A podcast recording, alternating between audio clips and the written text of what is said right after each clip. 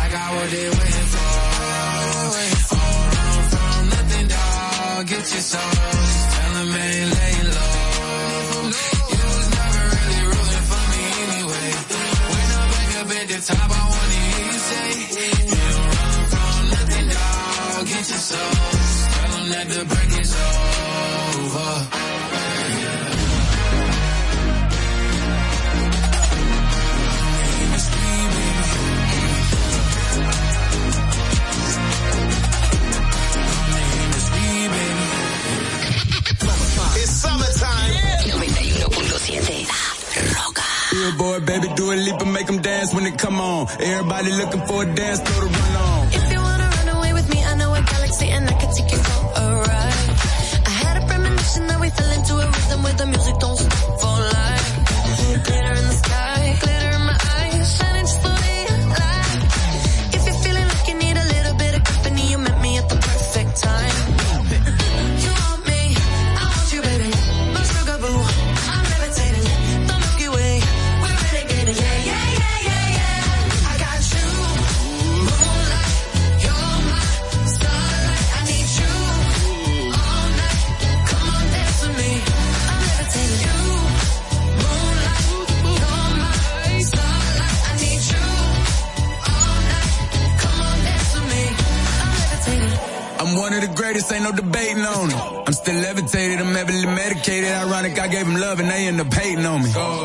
guess you love me and she been waiting. Fighting hard for your love and I'm running thin on my patience. Needing someone to hug, even took it back to the basics. You see what you got me out here doing? Might have threw me off, but can't nobody stop the movement. Uh, let's go. Left foot, right foot, levitating. Pop stars, do a leap with the baby. I had to lace my shoes for all the blessings I was chasing. If I ever slip, I fall into a better situation. So catch up, go put some cheese on it, get out and get your bread up. They always leave when you fall, but you run together. Weight of the world on my shoulders, I kept my head up. Now baby, stand up, cause girl, you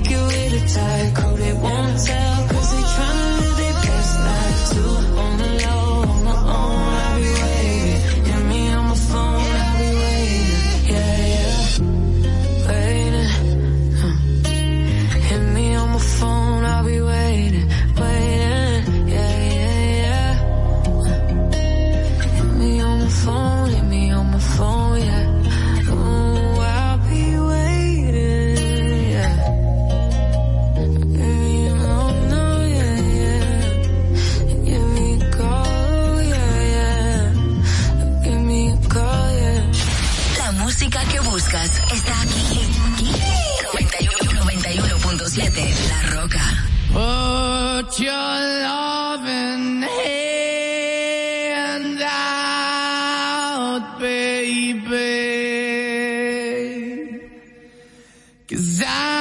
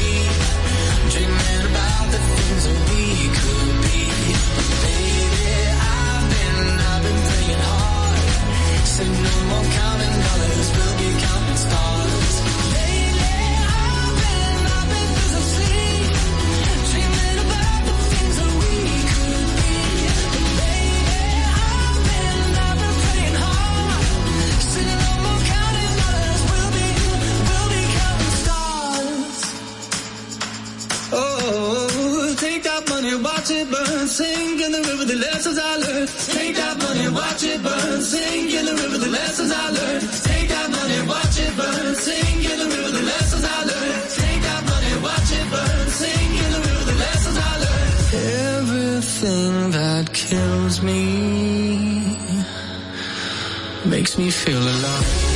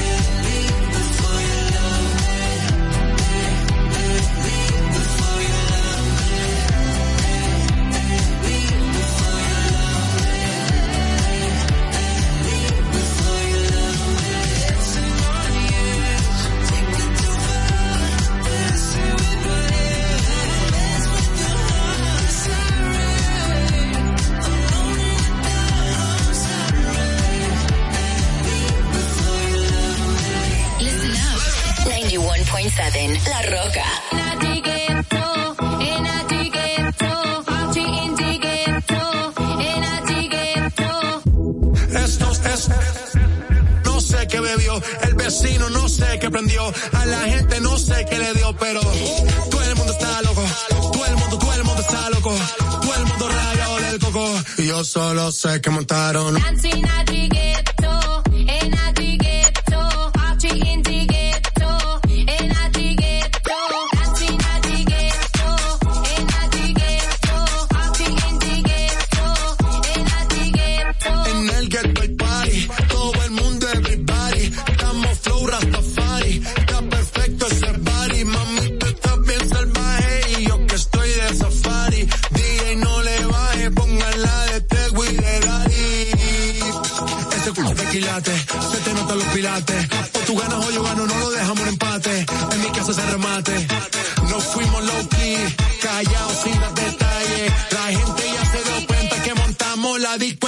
calle ya estoy.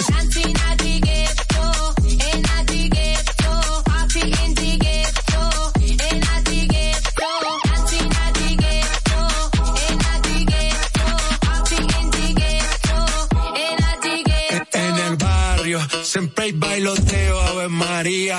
El trago nunca falta ni la buena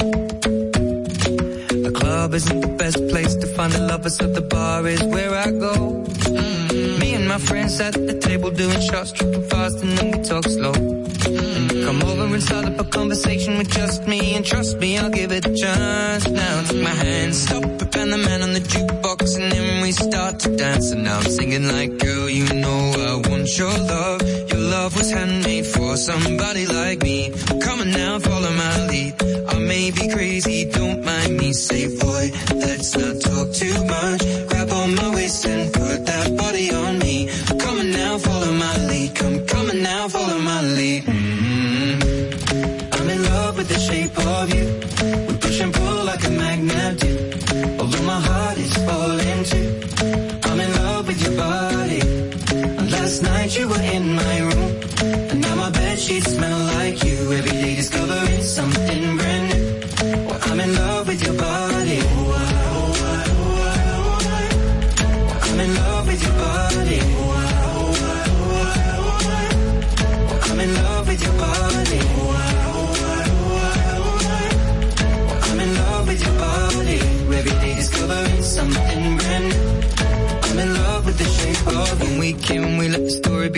we're going out on our first date. Mm. You and me are thrifty, so go all you can eat. Fill up your bag and I fill up the plate.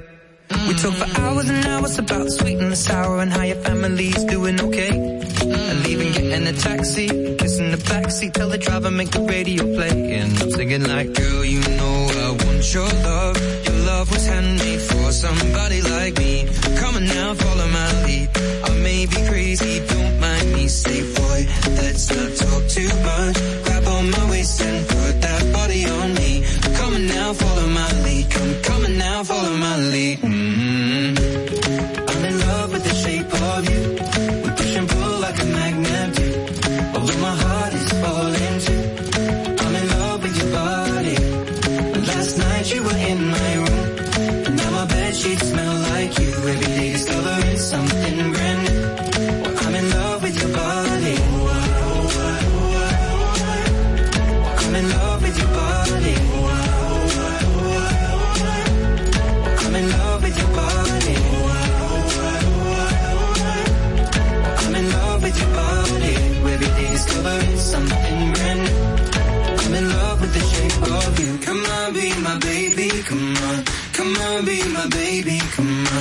Come on, be my baby, come on. Come on, be my baby, come on.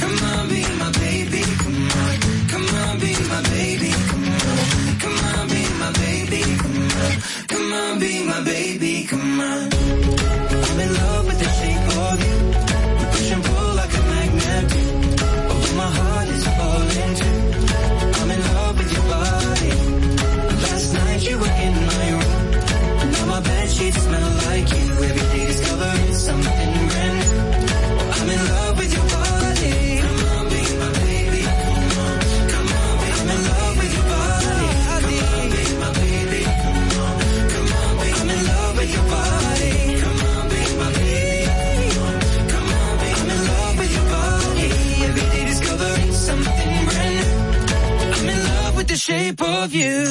La Roca 917.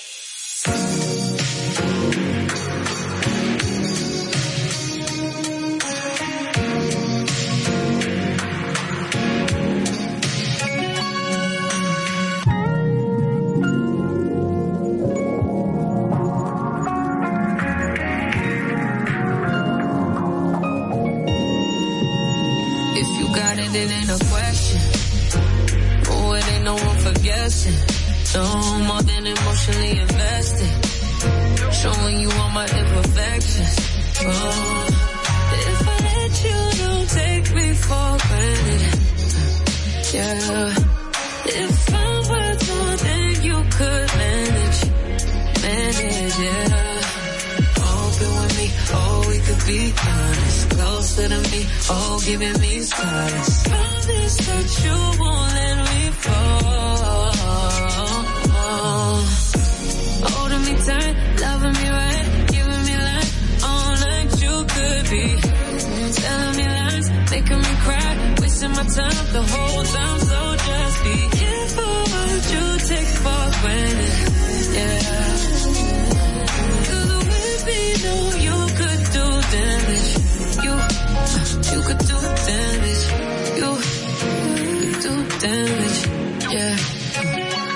about it, I'm putting pressure.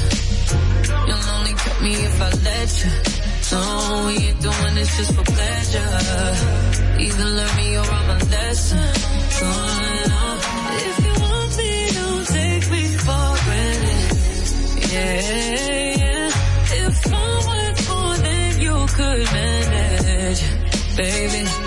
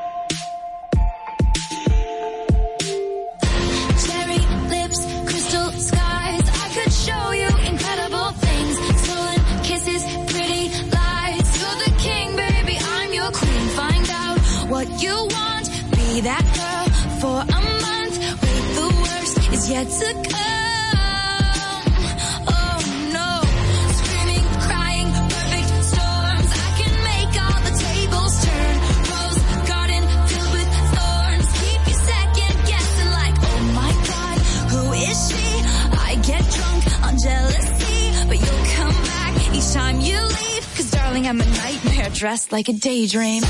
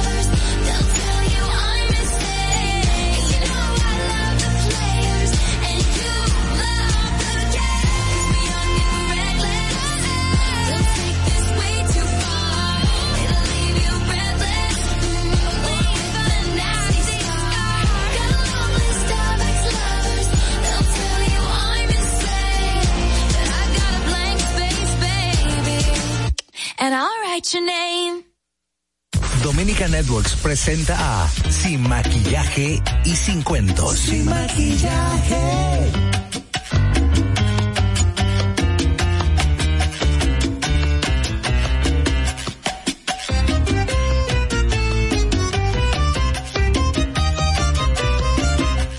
Buenos días, mi gentes. Ya estamos por este su programa sin maquillajes sin cuentos. Estamos a través de esta La Roca 91.7 FM con los debates, comentarios e informaciones de interés que ustedes desde sus casitas, su trabajo o su carro puede estar escuchando. Recuerden además que pueden vernos en vivo a través de nuestra transmisión de nuestro canal de YouTube sin maquillaje y sin cuentos, en donde pueden comentar y pueden compartir nuestro contenido y también verlo en diferido si es la necesidad de ustedes. Recuerden también que no solamente ahí estamos, estamos en Vega TV, Canal 48 de Claro y Canal 52 de Altiz. Eh, y además pueden comunicarse con esta cabina, pueden llamar para decir sus quejas, comentarios, denuncias al 829-947-9620. 829-947-9620. También pueden enviar sus notas de voz a través del 1862-320-0075. 1862-320-0075. Decimos buenos días, Ogla, Enesia y Angeli Moreno. Buenos días, Ogla. Buenos días, Angeli. Buenos días a todos nuestros radio escuchas, que como ya dices, es diverso. Algunos por la radio, de sus, de su vehículo, viéndonos a través del canal de YouTube o a través del- del canal de televisión. Vamos a ir ahora con Fernando. En Sin Maquillaje y Sin Cuentos, la entrevista del día.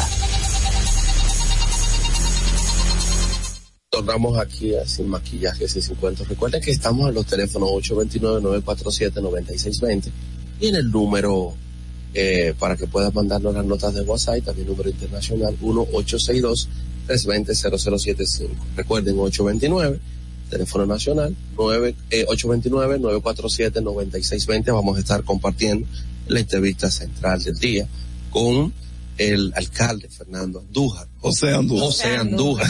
José Andújar Fernando es un amigo. José Andújar, de el eh, alcalde del municipio de Santo Domingo Oeste. Alcalde, vamos a empezar por la zona dura, la zona de trail. La Así gente, mismo. la gente quiere saber qué es lo que ha pasado con las auditorías en las alcaldías, eh, porque había una percepción y se notaba así, de hecho se hizo campaña con el tema de que las alcaldías, la corrupción era lo último, de lo último. Sin embargo, los expedientes que brillan por su ausencia son los expedientes de las alcaldías. Primero, déjame darle las gracias a Dios, gracias a ustedes por invitarnos aquí y a esa gran audiencia de Sin Maquillaje y Sin Cuento, Giovanni, eh, Angeli y Olga, y sobre todo nuestra amiga Altagracia. Un placer. Fíjate, justamente en el día de ayer comenzaron las auditorías de la Cámara de Cuentas, allá porque tú sabes que había una cámara de cuentas vieja. Cuando nosotros llegamos a la alcaldía en abril del año pasado, a los 21 días justamente, hicimos la solicitud de las, de las auditorías. Eh, se la reiteramos en par de ocasiones más y después nos pusieron que iban a empezar en febrero. Nosotros preferimos mejor esperar que hubiera una nueva cámara de cuentas y volvimos, hicimos la reiteración y hace alrededor de un mes que ya ellos habían aprobado y justamente ayer se instalaron la Cámara de Cuentas allá a hacer, a hacer eh, la auditoría, porque pedimos que nos auditen el año que nosotros llevamos, pero ellos dijeron que primero tienen que auditar los años que faltan de la gestión de pasada. Y ayer ya eh, pusimos una oficina, eh, autorizamos a todos los directores y encargados de los distintos departamentos a que den todas las informaciones requeridas por la Cámara de Cuentas. En ese proceso, usted de todos modos, imagino que se fueron preparando, es decir, que hay un sinnúmero de antes, un antes y un después, eh, algún nivel de corte, levantamiento de información y resguardo de información o eh, sistematización, ¿verdad? Eh, eh, escrito, mira, aquí cuando llegamos no encontramos esto, todo ese tipo de cosas que permita que verdaderamente uno, pues, que la Cámara de Cuentas pueda determinar cómo se manejó, se manejó tanto dinero sin ser auditado. Claro que sí.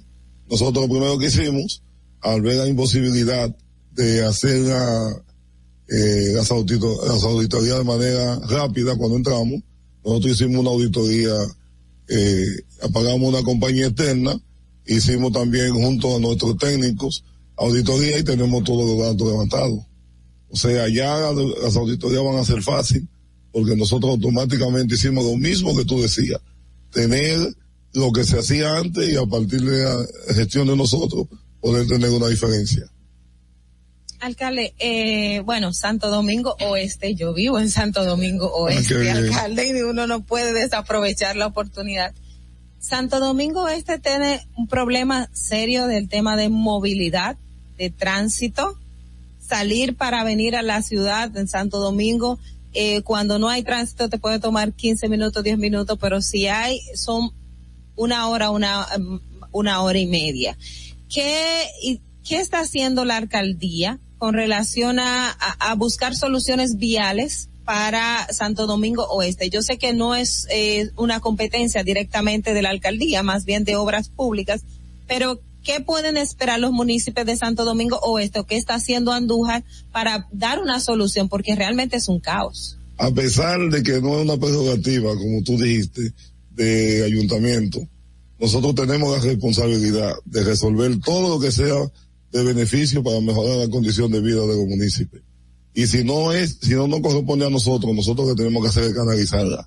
Y de aún siendo así, nosotros estamos trabajando en estos momentos ya en la organización para la reubicación del mercado de Inespre, que está ahí en la Juan de Vallenilla, ya terminamos los galpones y estamos trabajando en la los galpones de Inés porque gracias al señor presidente me entregaron tanto los galpones de Inés pues, como los almacenes de promesa para desalojar o mejor dicho reubicar los vendedores que están en el medio de la calle ahí en esa acera de la Juan de Vallenilla y ya en, en plazo de dos semanas que el día que están trabajando nosotros vamos a limpiar a Juan de Vallenilla completa porque esa va a ser una calle que va a ser paralela a la Isabel Aguilar nosotros vamos a poner a Isabel Aguilar de una vía desde la- de- en dirección norte-sur, empezando en la Kennedy y terminando en la Independencia.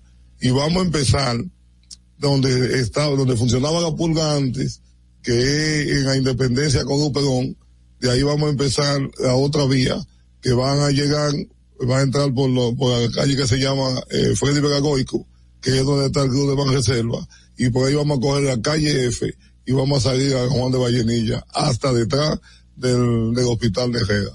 Eso nos va a permitir a nosotros que vamos a ampliar en, en, en la parte este la acera de la Isabel Aguilar en un metro de más Malcontén, o sea, 1.55 y vamos a ponerla de una sola vía con ya con estudio realizado por nosotros allá con nuestro técnico y vamos a hacer eh, en varias en varias calles vamos a poner dos semáforos para poder controlar eh, el tránsito.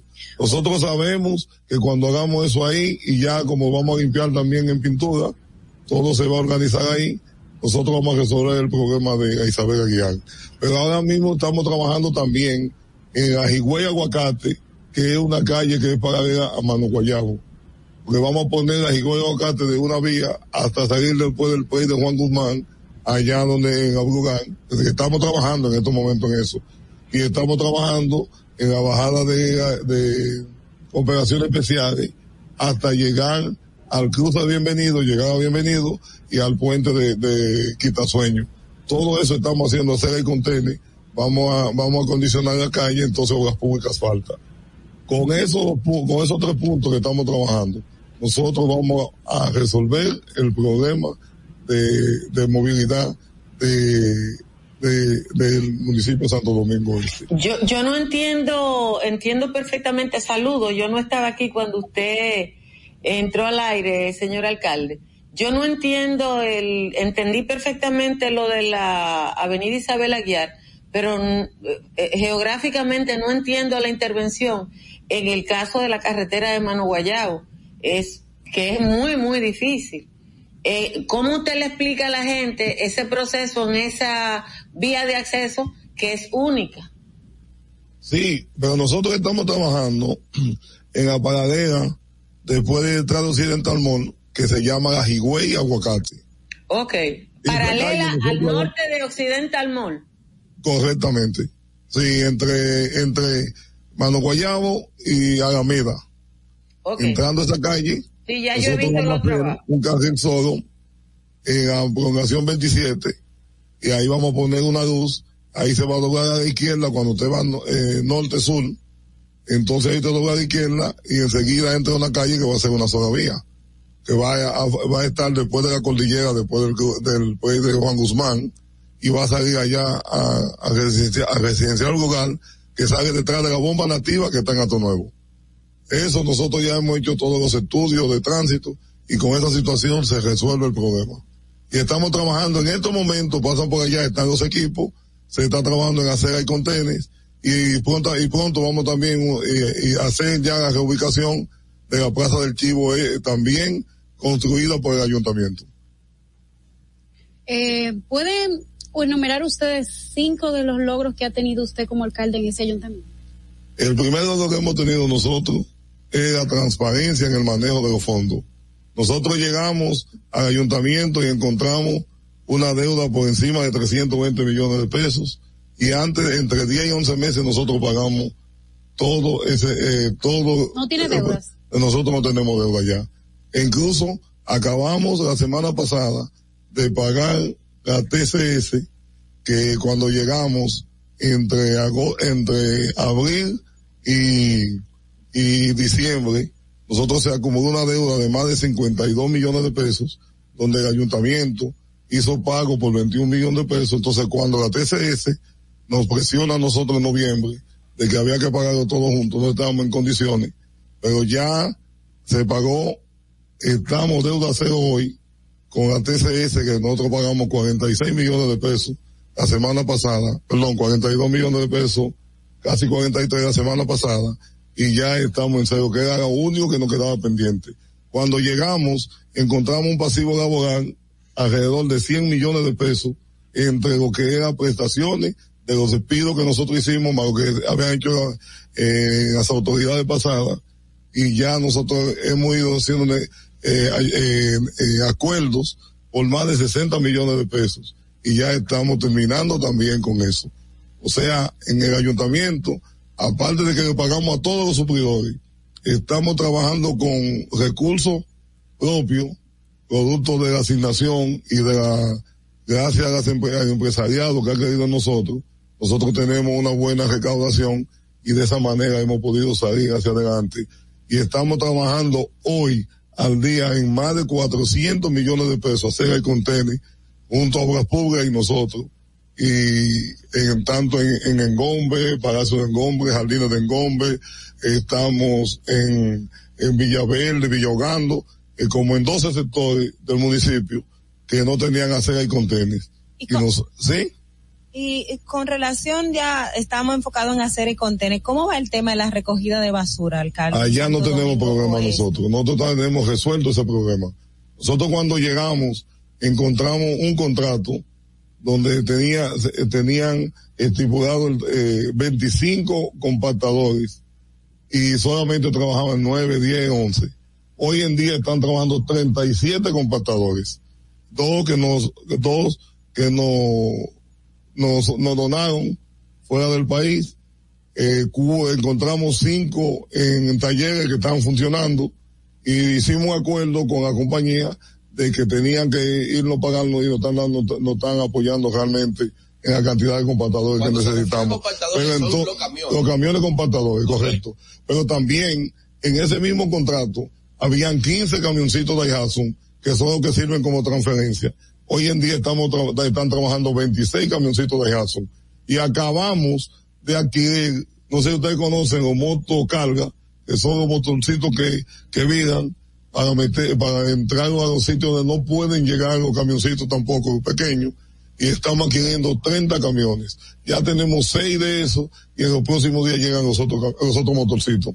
Hablando precisamente de esa, y per- perdóname compañero, de la recogida de basura, la vía que usted hacía referencia que abrieron en la, en la prolongación 27, que es donde sería el nuevo tramo, el que le aclaró Altagracia, Ay, güey. ahí se, hay, vamos a decir, un mini vertedero. ¿Qué va a hacer el ayuntamiento? Porque es, es constante la, la gente que está tirando basura en ese espacio que ustedes a- abrieron esa vía de, de, de transporte, porque ahora tengo un poco fresca la memoria, y hay un cúmulo de basura. Venga, mi amor, yo te invito a las cuatro y media de la mañana, cinco de la mañana, es el primer turno de recogida.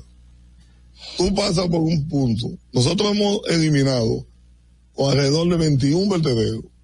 Donde vamos y eliminamos un vertedero, nosotros estamos haciendo un pequeño parque y hacemos un mural. Ya vamos a empezar con una campaña de educación masiva, porque el problema que hay allá es, de educación. Nosotros después que llegamos a la alcaldía, hemos limpiado en más de 10 o 12 ocasiones, no sé cuántas, la, cañada de Guajimía y todas las cañadas allá. Y tenemos que tener, tenemos que tener vigilantes. Y aún así, desde que el vigilante se mueve algo, vuelve la gente con la basura. En el caso nosotros de, de, de, de avenidas principales, nosotros tenemos un compactador y un camioncito de Hudson, como, como que dice conchando, para ver, de cada vez que, y tenemos gente con radio que nos, nos informan, allí hay, una vez vamos y atacamos ese, ese, ese punto. Y aún así, la gente no coge, no, no coge educación. Ahora, nosotros vamos a empezar una educación donde vamos a establecer consecuencias, aunque violen también la cuestión de, de, de la basura. En estos días, encontramos y tuvimos, y se lo íbamos a confiscar un camioncito, tirando, llega un, un camioncito furgón, y comenzó a tirar toda la basura a un sitio. No dio tiempo a agarrarlo a él, pero hay otro que nosotros no lo agarramos. Y esa es la situación que se da de educación. Ahora nosotros estamos satisfechos con la forma, la planificación, la ruta y frecuencia que tenemos allá y nosotros no tenemos problema de basura. Eso está resuelto, gracias a Dios, en el municipio de Santo Domingo. Este. gracias. Hay dos preguntas eh, eh, de los ciudadanos que vamos a darle paso. Una es eh, una persona que está hablando del uso de las de las áreas públicas por parte de privados, sobre todo en negocios, que hay una parte importante de del municipio donde la gente no puede transitar por la acera porque está ocupado por negocios. Mire, Altagracia, nosotros hemos brillado por la responsabilidad de recuperar todos los espacios públicos. Nosotros empezamos con la pulga. Tuvimos ocho meses, casi nueve meses, peleando de tú a tú, con decisiones que hay que había que tener eh, carácter y decisión a lo que sea con eso. Lo logramos. Después continuamos con los con los camioneros. Que se- no sé si ustedes veían, cuando ustedes venían allá a George Washington, en la Luperón, ahí eso estaba lleno de furgones todo el tiempo y camioneros ocasionando eh, accidentes y cosas ahí que era más difícil que la pulga porque luchar con un sindicato como Fenatrado y ponerse de todo a tú ahí no es fácil. Ese también lo logramos sacamos. Después nos fuimos a a, a los chivos allá donde le decía ahorita de en Ato Nuevo que ya se está se está terminando una plaza para reubicar a, 10 a 23 vendedores entre chivos, eh, chicharrones, eh, gomera, de todo ahí, ya que tenemos su espacio. Después de ahí nos eh, agarramos a Isabel Aguilar. Si ustedes pasan hoy a Isabel Aguilar, no es lo mismo que hace dos meses.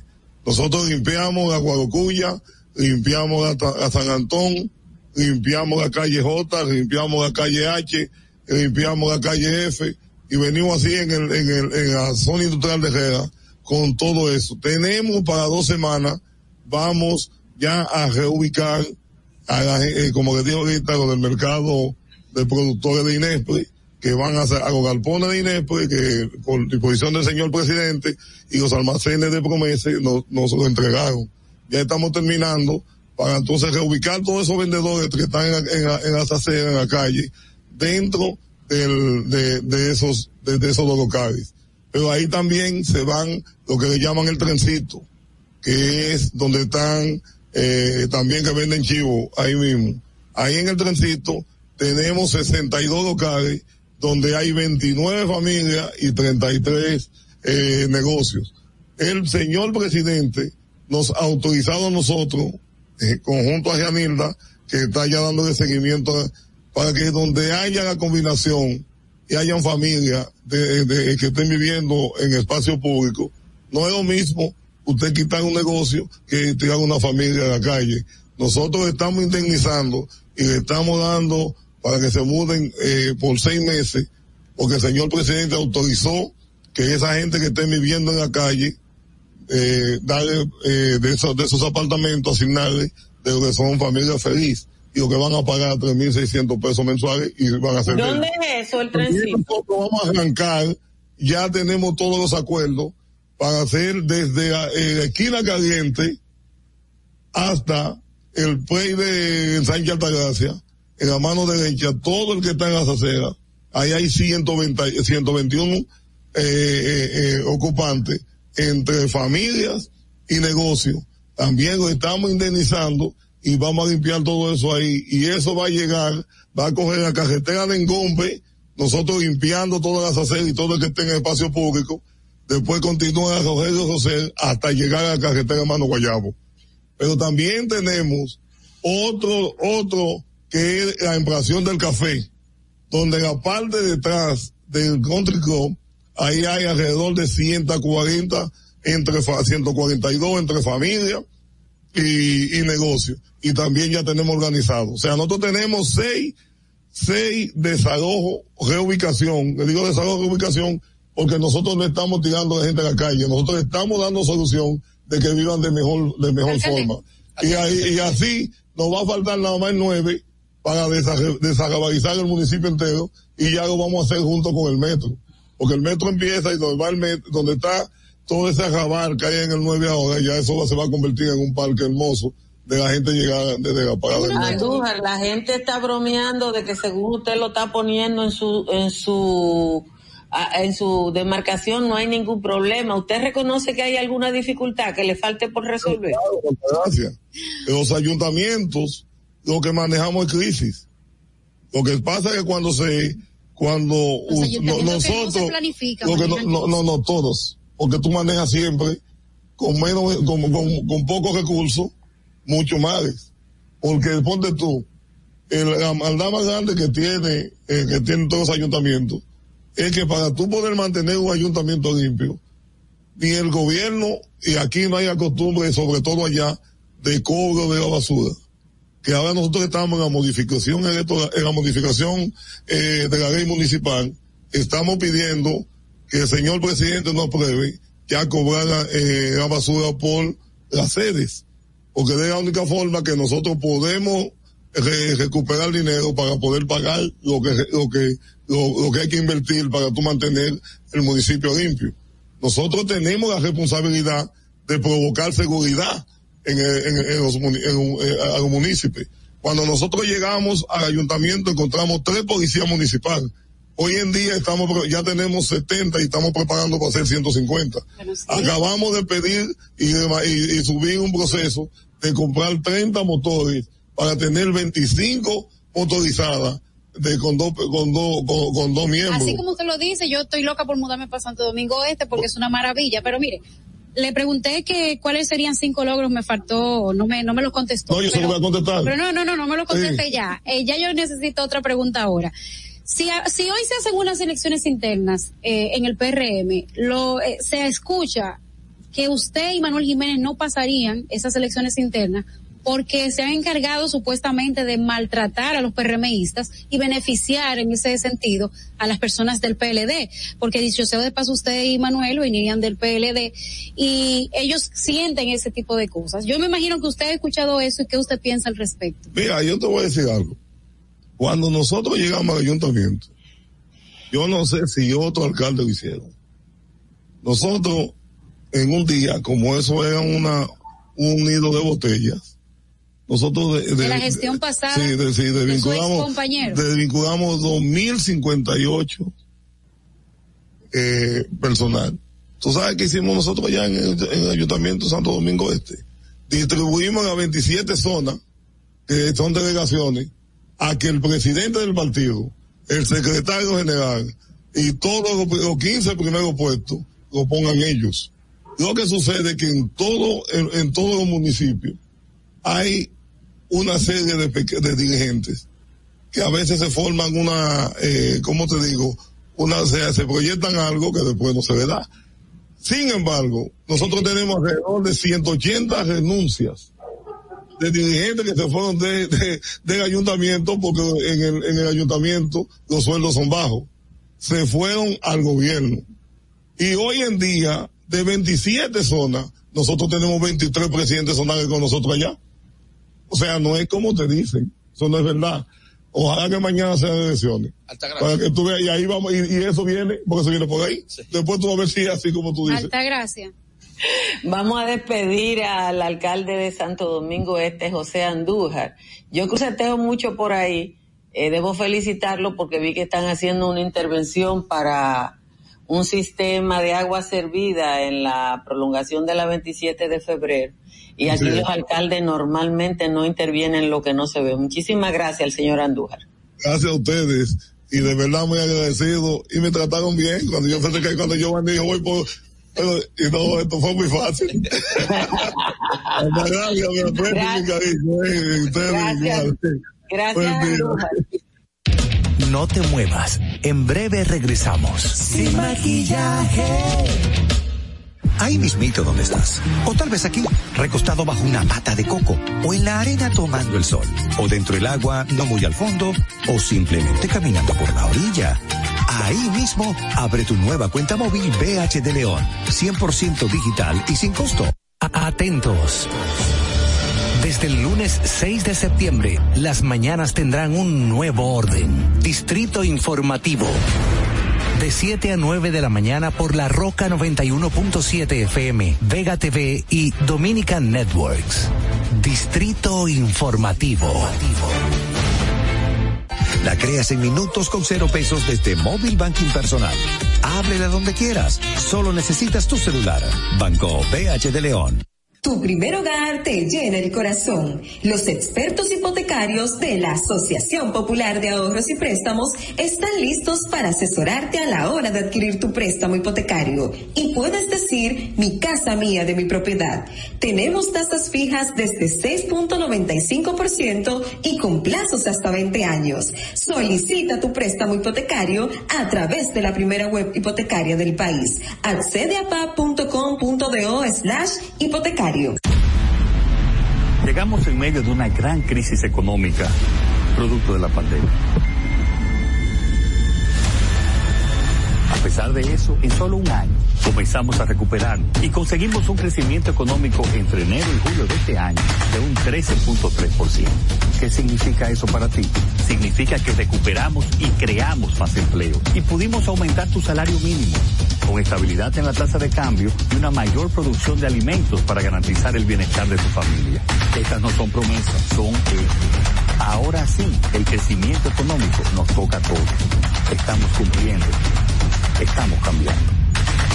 Gobierno de la República Dominicana.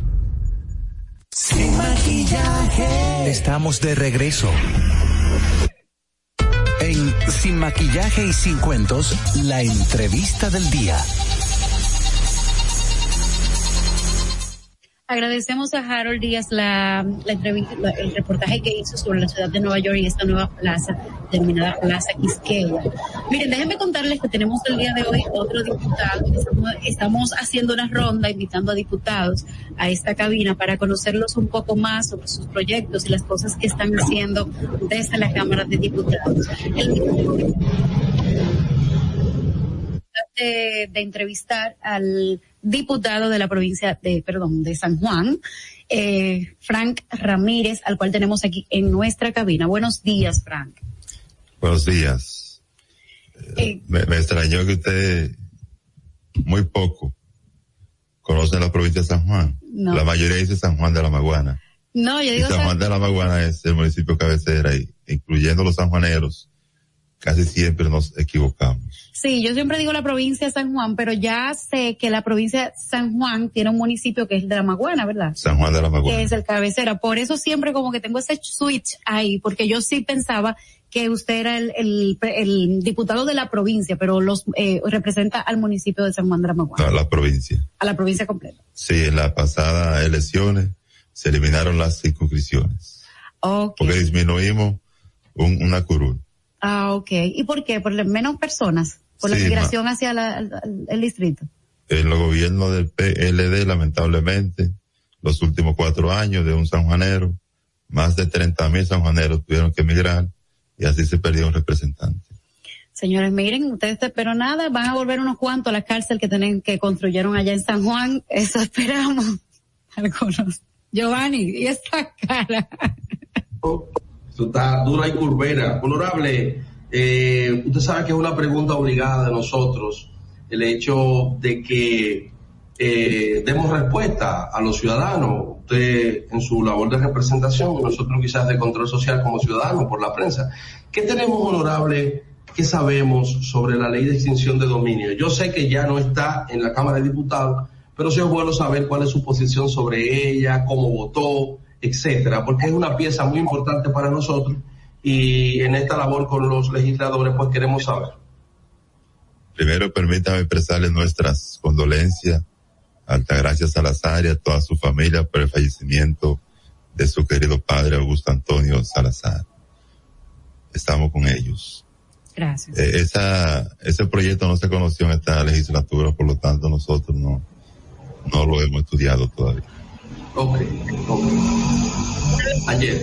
Sí, con relación, eh, eh, ya no hablamos de la ley de extensión del dominio, pero nosotros hay una pregunta que le hemos hecho a los, a los diputados, sobre todo los del PRM que han venido a visitarnos, sobre qué decisiones se están tomando o se han tomado desde la Cámara de Diputados que representan la revolución y el cambio del PRM. Desde la Cámara de Diputados no, porque nada tiene que ver el PRM con la Cámara de Diputados. Pero tienen representantes del Partido Revolucionario Moderno, a los cuales nosotros elegimos porque pensamos, por ejemplo, que ellos podrían hacer una revolución en el Congreso y realmente yo me he quedado esperando tal revolución y tal modernidad entre las cosas que han elegido. Pero como no- nosotros no, no deberíamos, no debemos. No soy partidario de que el Congreso nosotros lo tomemos para la reformación de ningún partido político.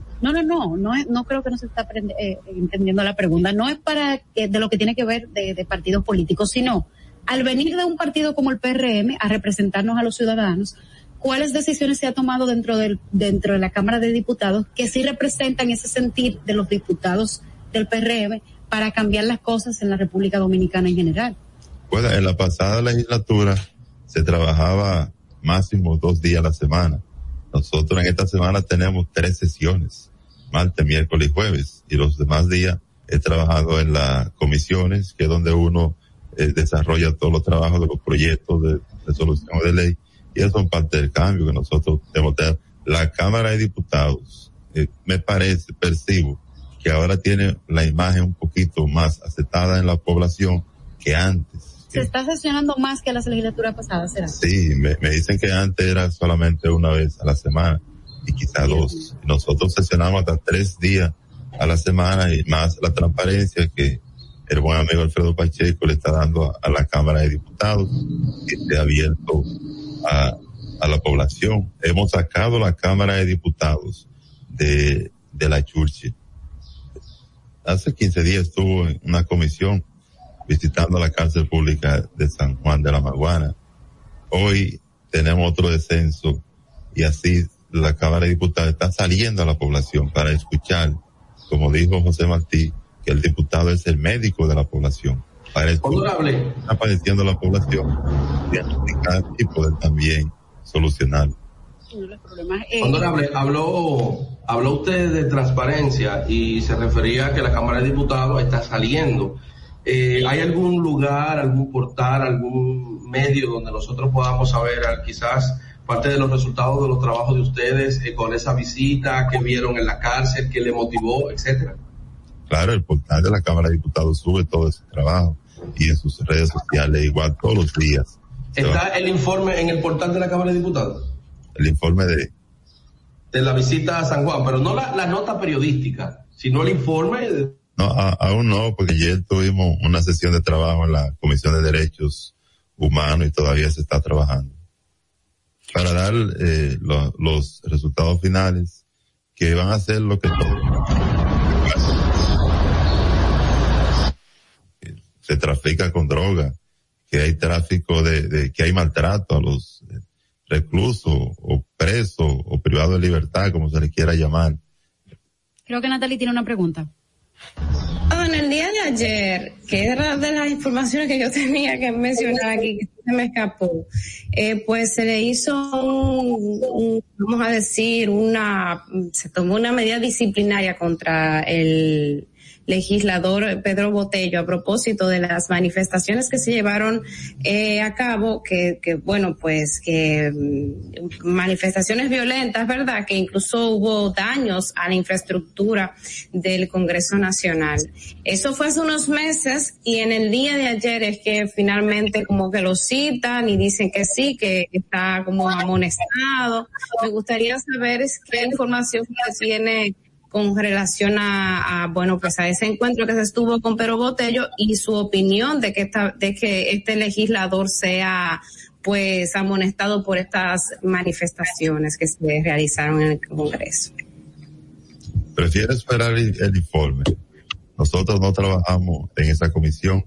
Lo que sí nosotros, eh, a simple vista, lo que percibimos es que el diputado Pedro Botello no fue quien, quien fue a hacer esas situaciones el Congreso.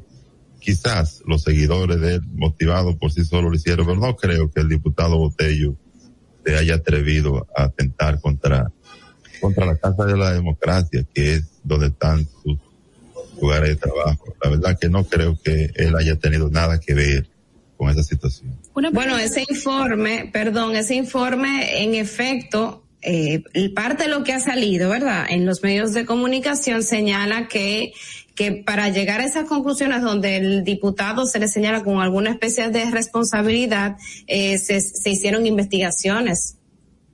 Pero pues el diputado Sandro, que es el quien predice la comisión, él tendrá los argumentos y debe tener la prueba de, de esas acusaciones que se le están haciendo al colega Botello, pero nosotros no, no creemos que él tenga eh, esa prueba así para sancionar al compañero Botello. Frank, eh, ¿cuáles proyectos usted tiene para la provincia de San Juan? Nosotros estamos trabajando más. Proyectos de ley o proyectos de, Proyectos de ley. o de ¿Qué resolución. necesita San Juan también? Nosotros no trabajamos proyectos de resolución. Tendremos que, que usar para populismo político. Nosotros que somos de los oficialistas, que tenemos acceso al presidente de la República, a los diferentes ministros, a los directores, y hay que reparar un puente en San Juan. Yo creo que lo ético no es hacerlo a través de la Cámara de Diputados, siempre y cuando uno tenga acceso al ministro de Obras Públicas y pedirle esa obra. Ahora, el que lo usa para populismo también usa los mecanismos de la Cámara de Diputados. Nosotros no estamos de esa manera. En los proyectos de ley nosotros hemos estado trabajando más en lo que envía el Poder Ejecutivo. En este momento estamos trabajando el proyecto de ley de referendo constructivo y de referendo aprobatorio, que es una realidad, un mandato de la Constitución del 2010 y nosotros ahora lo vamos a tener. Estamos trabajando también un proyecto de ley de burocracia cero para hacerle más fácil a la población aquellos que solicitan un permiso o de construcción, una estación de combustible. Estamos trabajando esos proyectos muy interesante. Así hemos trabajado también proyectos como el de eh, esquema fronterizo que le da incentivo a la provincia de la frontera, el cual nosotros estuvimos haciendo un esfuerzo para que San Juan sea parte de ese proyecto, pero no lo logramos, no fue posible. Y San Juan sí debería estar en ese en esa ley, la 2801. ¿Qué empeoró en San Juan de la Maguana eh, con el gobierno de Danilo Medina? ¿Qué empeoró? Bueno, empeorar, muchos sectores empeoraron. La agropecuaria colapsó. Quizá por el poco apoyo que ellos le dieron, pero también quizá puede haber algo de la naturaleza. En este momento la naturaleza favoreció el gobierno de Luis Abinader y también las medidas que se tomaron a tiempo, se pudieron sembrar muchas habichuelas. La economía de San Juan se mueve por las habichuelas.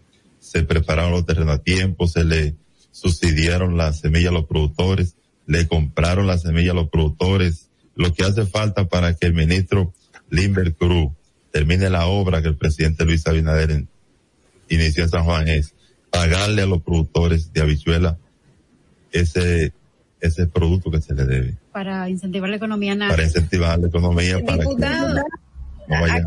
usted sabe que nosotros, bueno, mucha gente que nos ocasiones. No te eh, escuchamos bien, Natalie. eh, ¿Me escuchan? ¿Me escuchan? Estoy aquí. Mejor. Déjenme acercarme un poquito más el micrófono. Le decía que aquí, aquí mucha gente y nosotros también nos somos partidarios de criticar estos fondos fondos de asistencia social que se utiliza en la Cámara de Diputados para ayudas por entender de que estos fondos no son no se alinean a las responsabilidades que tiene un legislador. ¿Cuál es su posición en torno a estos fondos y en todo caso para qué usted particularmente eh, lo, está utilizando en este momento? Mire, nosotros, eh, en un país, no el que vivimos, no el que tenemos lamentablemente, en un país más desarrollado no deberían existir esos fondos, porque distorsiona el rol el cual son los legisladores. Pero en República Dominicana, que es un país pobre, que las institucionalidades son muy limitadas, que tenemos en los barrios que fallece un familiar de cualquier ciudadano y no tiene cómo comprar la caja para darle cristiana sepultura a ese ser. En este país, lamentablemente, esos fondos resuelven algunos problemas, pero en este país donde muchos ancianos no tienen acceso a la, a la medicina, esos Para- algunas situaciones Eh, ¿Para qué usted lo ha utilizado? para obras sociales, pero nosotros los, los diputados no tenemos esos fondos. ¿Eh? Eso del barrilito los diputados no, no lo tenemos. Ustedes lo tienen si lo solicitan al, al presidente de la Cámara de Diputados y la mayoría lo ha solicitado de acuerdo a, a- a los informes que se han publicado en la prensa. Yo he solicitado para asuntos de enfermedades. Nosotros hemos ¿Usted- solicitado y la ¿Eh? cámara y la cámara nos ha apoyado cuando le hemos solicitado, pero hay que solicitarlo, no es que te salen esos fondos todos. Exacto. Usted que lo ha solicitado y lo acaba de decir que lo ha solicitado, me gustaría saber en qué se han utilizado esos fondos. No sería ético que yo diga aquí los nombres a quienes nosotros le hemos colaborado. No, no, no, no. han sido, han sido para, para asuntos de salud, Mm, ok. de salud. O sea, se han utilizado, pero para personas de San Juan, pero para temas de asuntos de salud. Tema de salud. En esta semana nosotros también vamos a, hacer un baño allá con parte de esos fondos. Señor- Pero eso, eso, eso es penoso, es- eso es deprimente. Yo la verdad, le invito a ustedes, a la población, que no tiene acceso a ir a esos barrios, a ir a esos campos, que, que viven una pobreza extrema. Y la verdad es que nosotros tenemos que cambiar esa parte.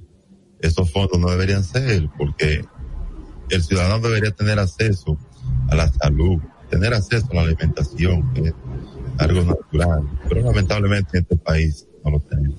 creo que Giovanni tiene una, una pregunta. Honorable, ¿a cuántas comisiones usted pertenece? Nosotros pertenecemos a cinco comisiones. ¿Cuáles son? Industria y Comercio, Fuerzas Armadas, Ética, Desarrollo Humano, Agricultura.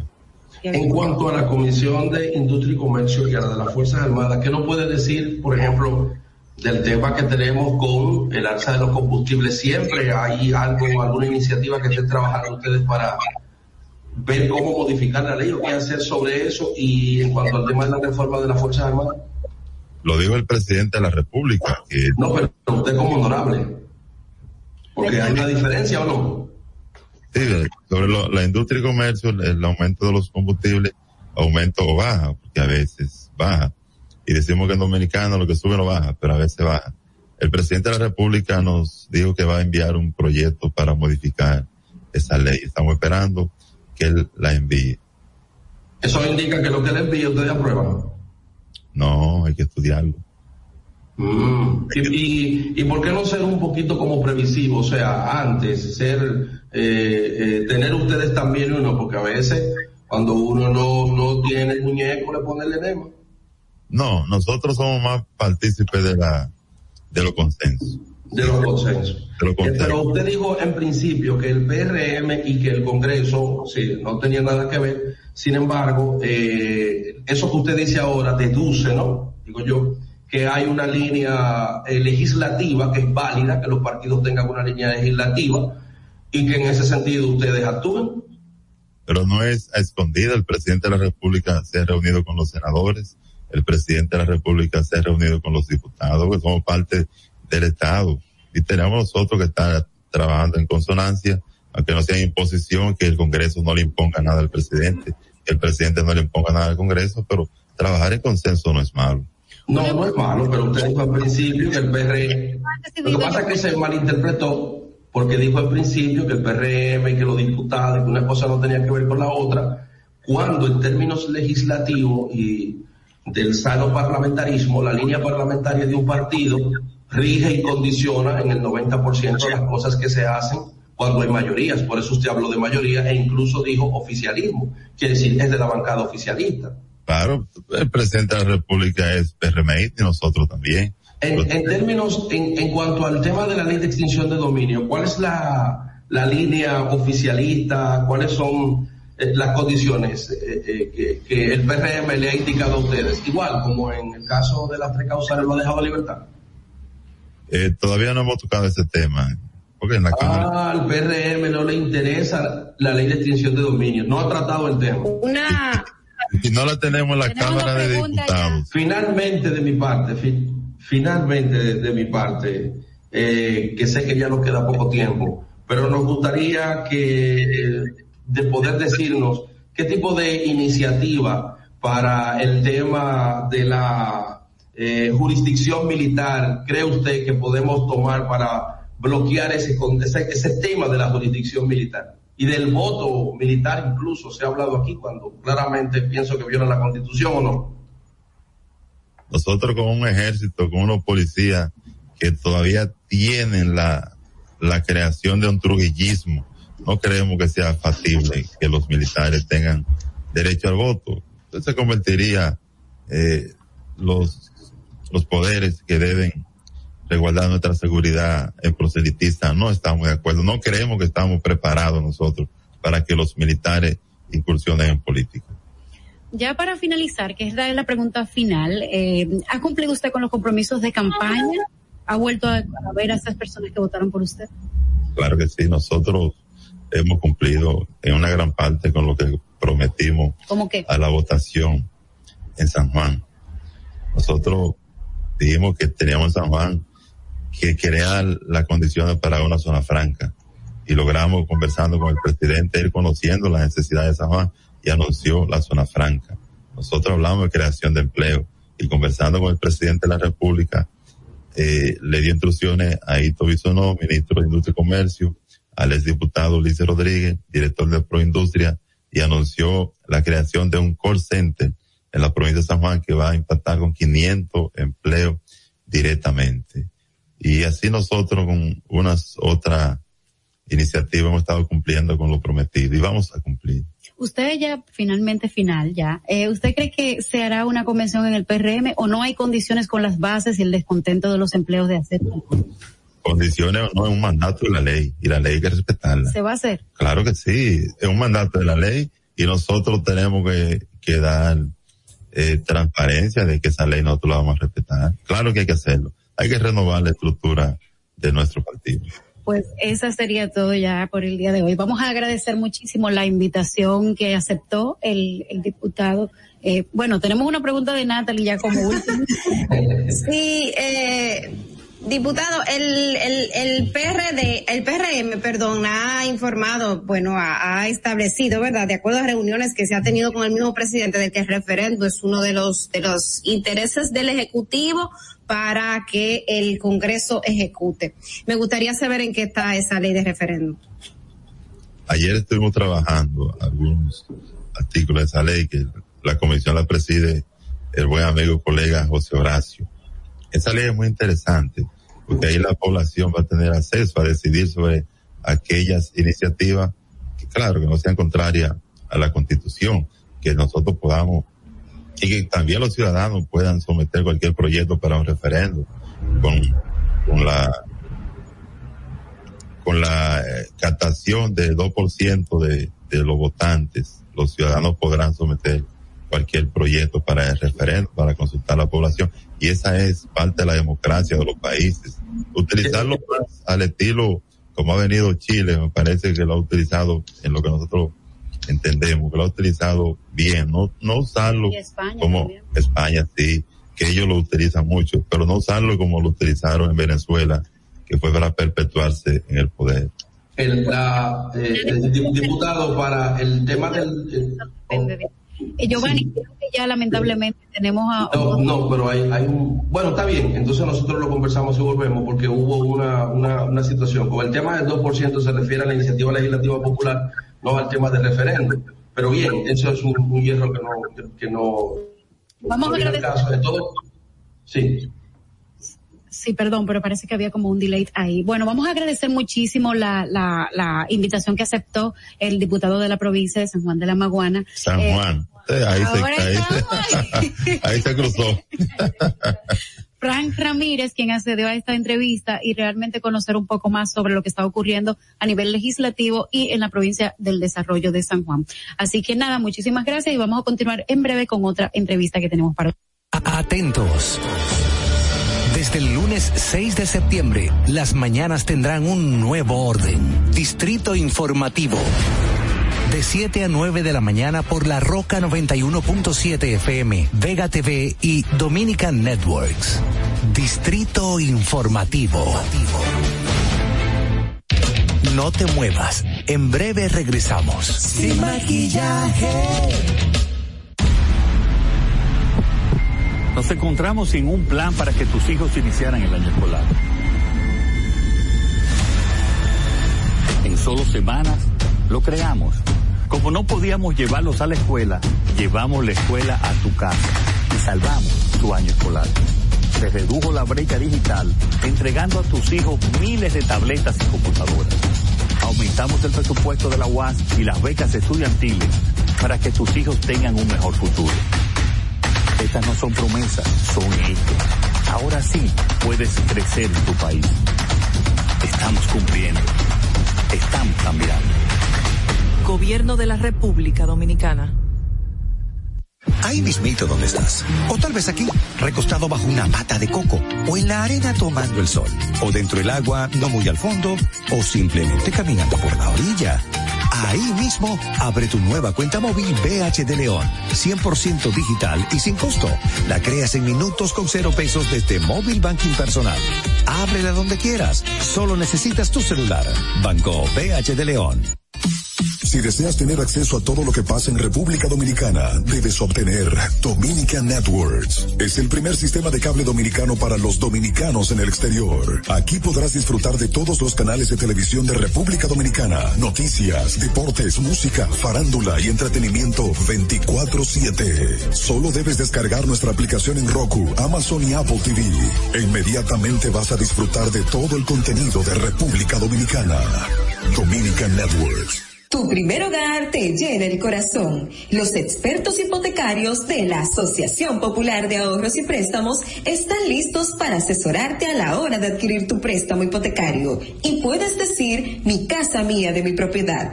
Tenemos tasas fijas desde 6.95% y con plazos hasta 20 años. Solicita tu préstamo hipotecario a través de la primera web hipotecaria del país. Accede a pa.com.do slash hipotecario. Todos nuestros programas y comentarios, entrevistas y segmentos están en nuestro podcast. Búscanos en tu podcast favorito, Apple Podcast, Spotify y en tu Alexa de Amazon, sin maquillaje y sin cuentos. Sin maquillaje. Estamos de regreso.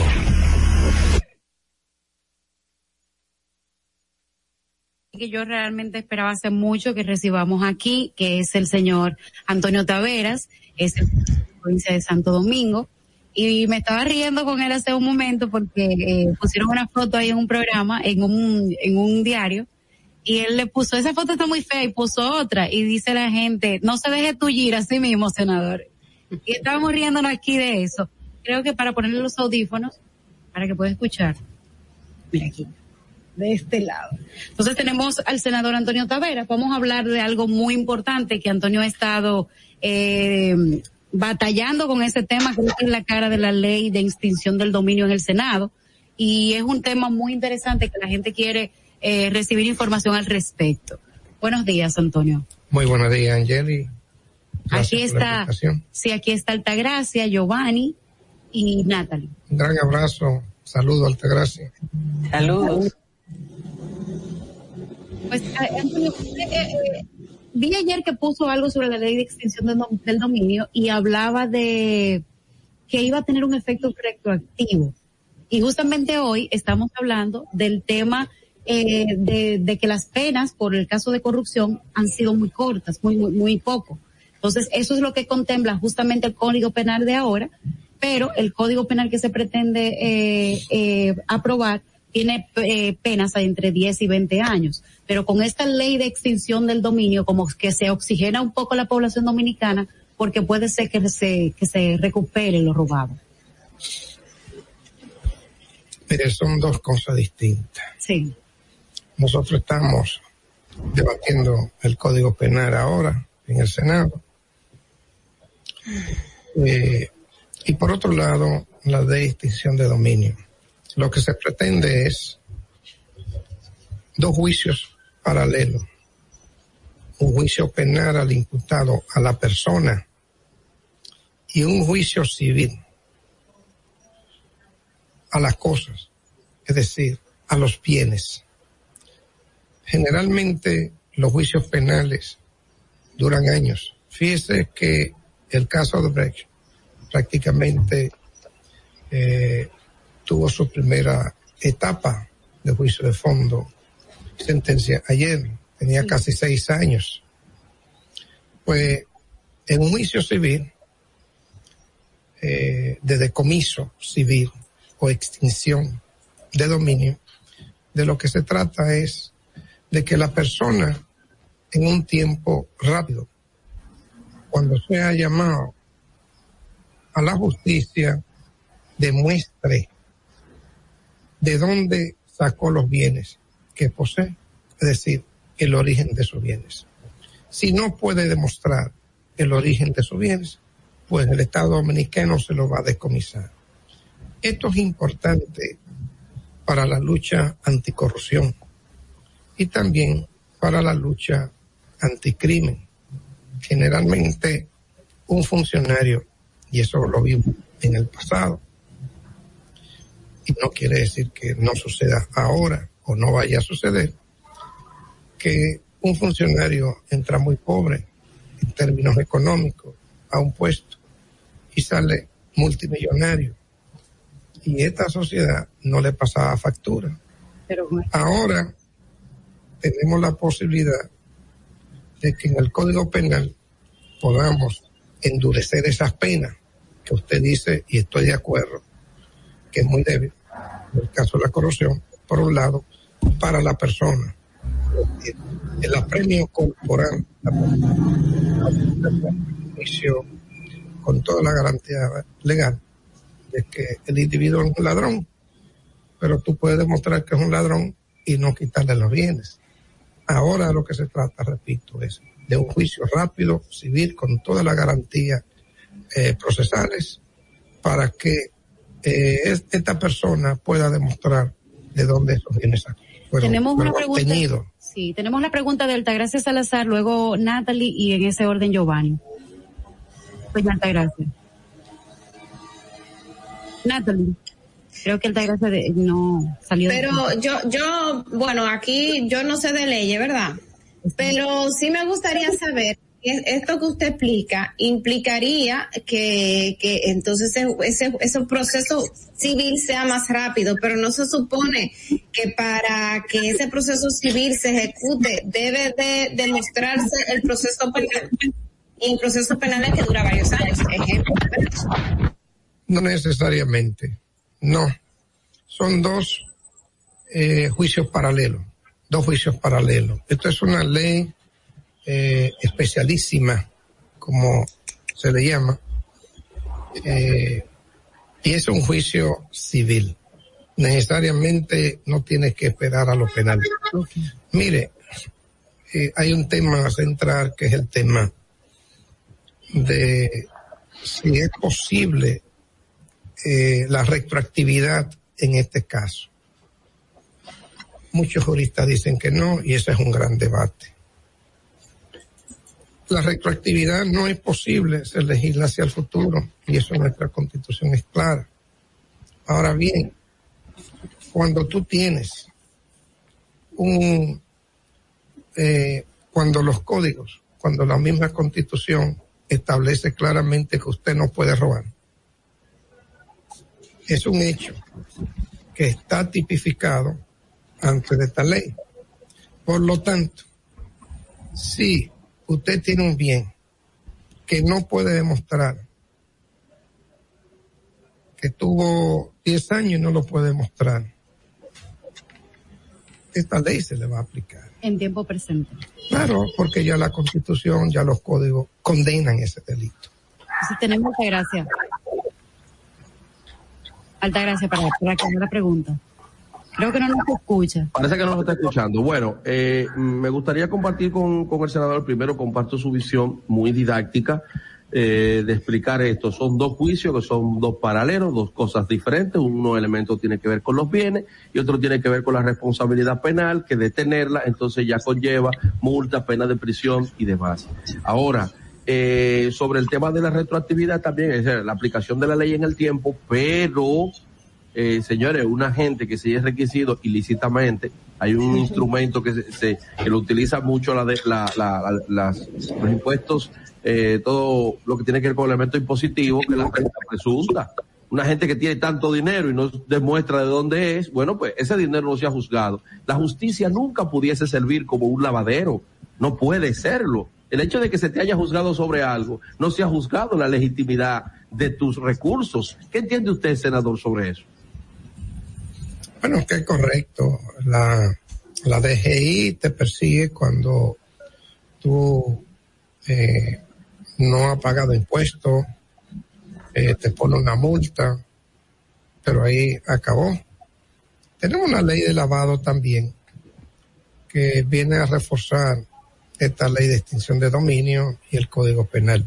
Creo que son tres leyes importantísimos para lograr transparencia en este país y para lograr también ponerle un stop a la corrupción, a la delincuencia y a los que quieren robar en este gobierno.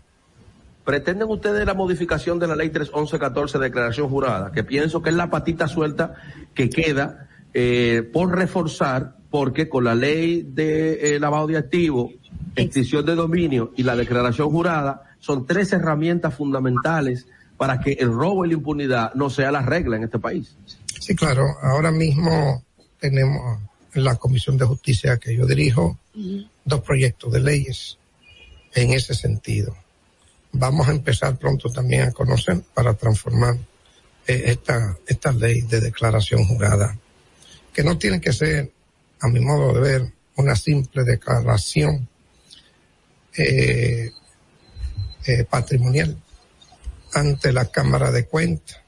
Esto tiene que ser también una declaración ante impuestos internos, es decir, que no sean dos declaraciones paralelas, sea una sola.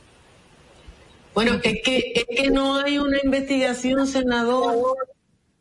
¿Se escucha? Sí, sí. Es que se hace una declaración y nadie la investiga eh, para ver si esa declaración es verdad. Se le da credibilidad a lo que diga un funcionario y hay gente que pone lo que se va a robar.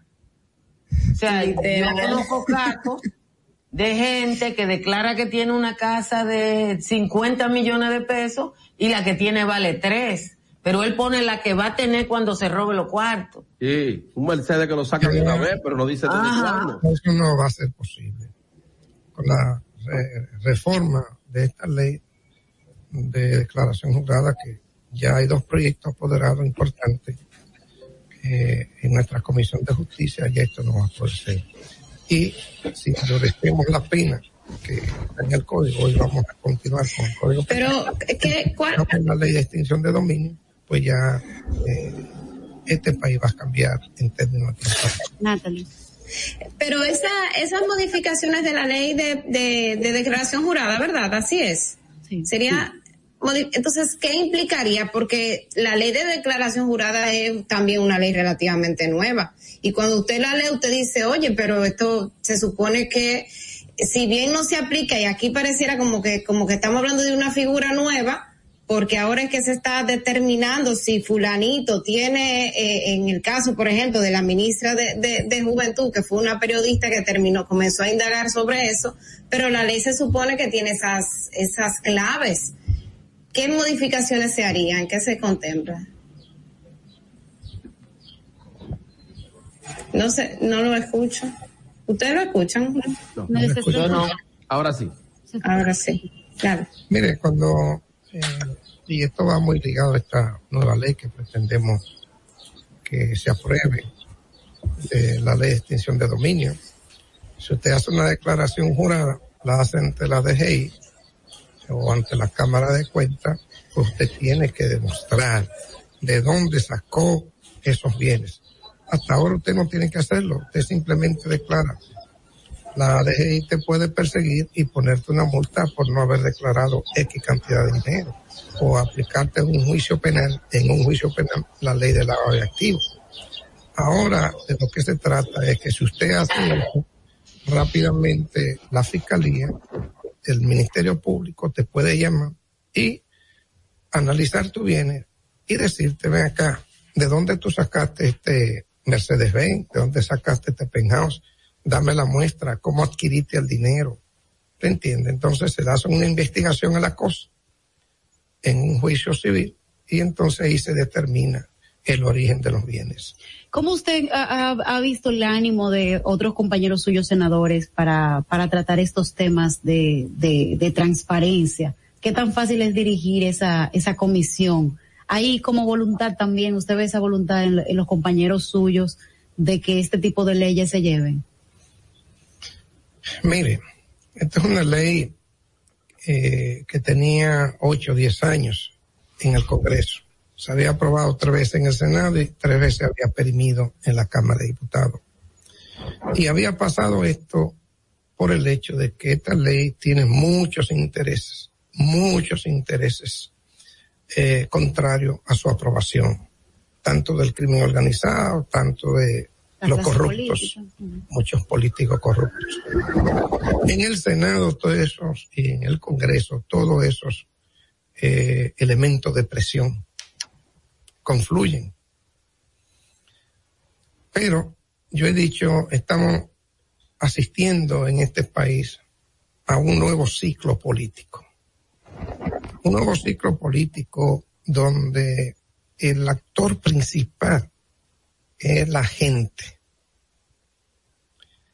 Y este nuevo ciclo político viene dándose a partir de todas las movilizaciones que esta sociedad, toda la toma de la plaza, e inclusive parte de este nuevo ciclo político eh, tuvo un, un punto fundamental en sacar al PLD del gobierno. La gente sacó al PLD del gobierno porque ya estaba harta de la corrupción y de que lo engañaran. Nos dijeron que fue el PRM.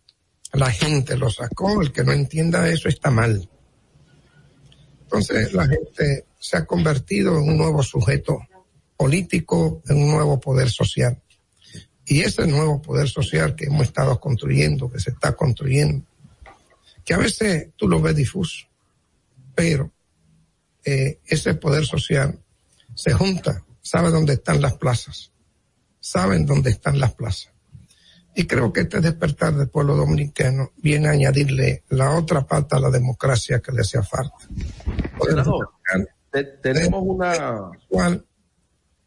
eh, eh, ejecutivo y lo que yo le llamo hoy poder social como la cuarta pata de la democracia. Que se le había dejado los medios de comunicación y ya la gente la ha tomado. Eh, Giovanni tiene una pregunta. Senador, tenemos una amenaza, dos elementos, porque parecería ser que hay eh, quizás movimiento, eh, ruido de sable en los cuarteles en términos legislativos. Lo primero es el tema del voto militar y lo segundo, eh, la reaparición de una jurisdicción militar para tratar los casos militares en un momento en donde lo que hemos visto es que un guardia dice que ellos llegaron a tener 60 sueldos que un guardia indica que indicó o que ha empezado a sacar todas las PUS que existen en nuestras Fuerzas Armadas y que dice que eso está ahí, que está intacto y que está operando. Entonces, ¿cómo eso? ¿Pasará eso en el Congreso? Mire, aquí nadie, nadie debería tener jurisdicción privilegiada para ser juzgado. Nadie. Ni siquiera los congresistas. Cuando un congresista comete un ilícito, debería inmediatamente de despojársele de su inmunidad, por lo menos provisionalmente hasta que se demuestre o no su inocencia, y juzgársele un juicio civil donde no tenga ningún tipo de privilegio. Lo mismo pasa con los militares, debería pasar. Eh, entonces debería de ser, no está de acuerdo con que esto. No, no, porque es que la justicia no tiene que tener privilegio con nadie, Con nadie. ni con presidentes, ni con generales, ni con senadores, ni con un simple y humilde ciudadano. La justicia debe ser igual, igual para todos y todas. Eh, tú, eh, acabamos de salir de un tema en Santo Domingo Este donde eh, el, el gobierno central está interviniendo con, con relación al tema de la basura. Y es una- una- un- el interés de algunos oyentes saber qué opina usted de la gestión de Manuel Jiménez. Mire, eh, Manuel Jiménez ha tenido una serie de problemas que quizás no lo ha sabido explicar. La gente no entiende a veces ciertas situaciones, lo que entiende es que tiene que tener su municipio limpio. Y ahora eso se está haciendo. Pero ahí hay una situación de hecho. Y es que había dos compañías contratadas. Y esas dos compañías contratadas no recogen la basura o engañan al municipio, porque inclusive fueron contratos eh, firmados bajo mucho cuestionamiento. Y eso Manuel lo sabe y en alguna ocasión lo ha dicho. Entonces se ha visto imposibilitado de recoger la basura. Manuel es un gran ser humano, lo conozco de siempre. Es una persona que quiere hacer las cosas bien. Se ha encontrado con todo esto, ha cometido sus errores, como todo el que actúa comete errores. Entonces yo espero que eh, inmediatamente se resuelva esto de los contratos eh, y algunos errores cometidos, pues esto vuelva a su cauce. Muy bien, creo que Altagracia tiene una pregunta final porque ya nos queda muy poco tiempo. Senador, eh, ya a Angeli le dijo de las expectativas que usted tiene de la aprobación de la ley de extinción de dominio. Ayer el presidente de la República di- le puso fecha y dijo que espera que sea antes del 16 de agosto. ¿Usted cree que hay posibilidad real de que esto ocurra? Antes del 16 de agosto de este, no, no, no, eh, creo, no lo escuché. Lo que yo hablé con él fue que queríamos aprobarla antes, antes de diciembre, ¿entiendes? Pero antes del 16 de agosto no va a poder ser porque ya... Pero antes, antes de diciembre es posible en este año. Sí, sí, si presionamos todos, sí. Hay una voluntad Porque- del, PRM para eso. Bueno, el PRM como, partido. partido. mayoritario en el Congreso debe ejercer su liderazgo. Y ese liderazgo debe ejercerlo en función de que aquí se prometió cambio. Y esa ley va en función de esos cambios que esta sociedad está exigiendo. Entonces el PRM y los partidos que le acompañaron, que tienen representación en el Congreso, deben, deben de forzar, deben hacer que cada uno de esos diputados y diputadas, senadores y senadoras, entiendan la importancia de esta ley y voten a favor de esta ley. Antonio, ya para finalizar, que ya no tenemos tiempo, eh, ¿qué tan importante es la labor que hace la gente para respaldar lo que hace un, un senador independiente como usted con relación a, a esa lucha? Mire, aquí no se entiende la labor del senador, o, o no que no se entiende. Ha habido históricamente eh, malas actuaciones de muchos congresistas y se tiene una imagen de congresistas de que son vagos, de que tienen muchos privilegios. Yo creo que ahí donde está eh, lo mal de generalizar, lo incorrecto de generalizar. Yo, por ejemplo, en mi caso, yo no he tenido respiro. Yo le decía a la joven que veníamos subiendo, yo necesito por lo menos 15 días fuera de todo porque estoy agotado. Nosotros, por ejemplo, un día mío eh, se va en varias comisiones, en, en secciones de trabajo, analizando leyes, proyectos. Yo estoy dirigiendo la Comisión de Justicia, pero estoy en la Comisión de Contratos, donde se firman todos los contratos. Tengo que tener mucho cuidado. Estoy en la Comisión de Hacienda, estoy en la Comisión de Industria y Comercio, soy vicepresidente de la Comisión de Género. Entonces, eh, estoy como en seis o siete comisiones más que son especiales cuando las sacan. Pero además de eso, la gente, tengo que estar con la gente en el territorio. Nosotros hemos abierto tres casas senatoriales, hay una, la del oeste, se van a inaugurar ahora dos, más la oeste. Entonces hay una serie de demandas en mi labor de representación que también ocupa mucho tiempo. Ojo, y esa demanda y ese acercamiento con la población, en mi caso, en nada tiene que ver con acercamiento clientelar con la gente, sino acompañar a la gente en la comunidad a resolver temas de, de comunidad que son derechos que siempre se dan. Es una labor de un senador de representar. Bueno, Entonces, en eh, ese sentido, eh, yo estoy hasta los sábados y a veces hasta los domingos. Casi me estoy divorciando. No, para nada. No, para nada. Tómese sus vacaciones. Claro, así debe ser. Muchísimas gracias, Antonio, por haber accedido a esta entrevista. Estuvimos con usted, doña Altagracia Salazar, Natalie Faxas, Giovanni Díaz y Angeli Moreno. Atentos. Desde el lunes 6 de septiembre, las mañanas tendrán un nuevo orden. Distrito Informativo. De 7 a 9 de la mañana por la Roca 91.7 FM, Vega TV y Dominican Networks. Distrito Informativo. No te muevas. En breve regresamos. Sin maquillaje. Suscríbete a nuestro canal de YouTube, Sin Maquillaje y Sin Cuentos. Allí podrás ver los comentarios, entrevistas y segmentos de nuestro programa, Sin Maquillaje y Sin Cuentos. Suscríbete, dale like y comenta. comenta. Ahí mismito donde estás. O tal vez aquí, recostado bajo una pata de coco. O en la arena tomando el sol. O dentro del agua, no muy al fondo. O simplemente caminando por la orilla. Ahí mismo, abre tu nueva cuenta móvil BH de León. 100% digital y sin costo. La creas en minutos con cero pesos desde Móvil Banking Personal. Ábrela donde quieras. Solo necesitas tu celular. Banco BH de León. Todos nuestros programas y comentarios, entrevistas y segmentos están en nuestro podcast. Búscanos en tu podcast favorito, Apple Podcast, Spotify y en tu Alexa de Amazon, sin maquillaje y sin cuentos.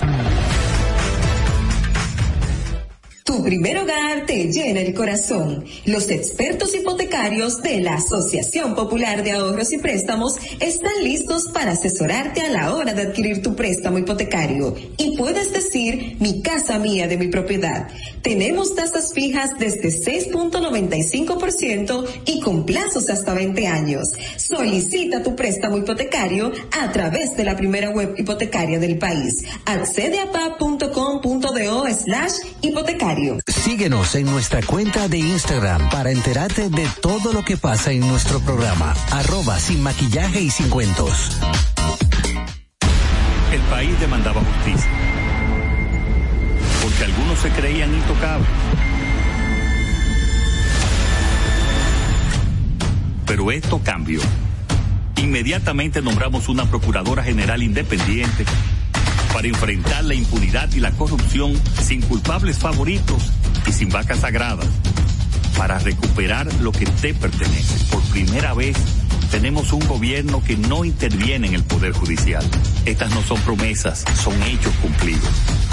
Ahora sí, vivimos en un país más justo.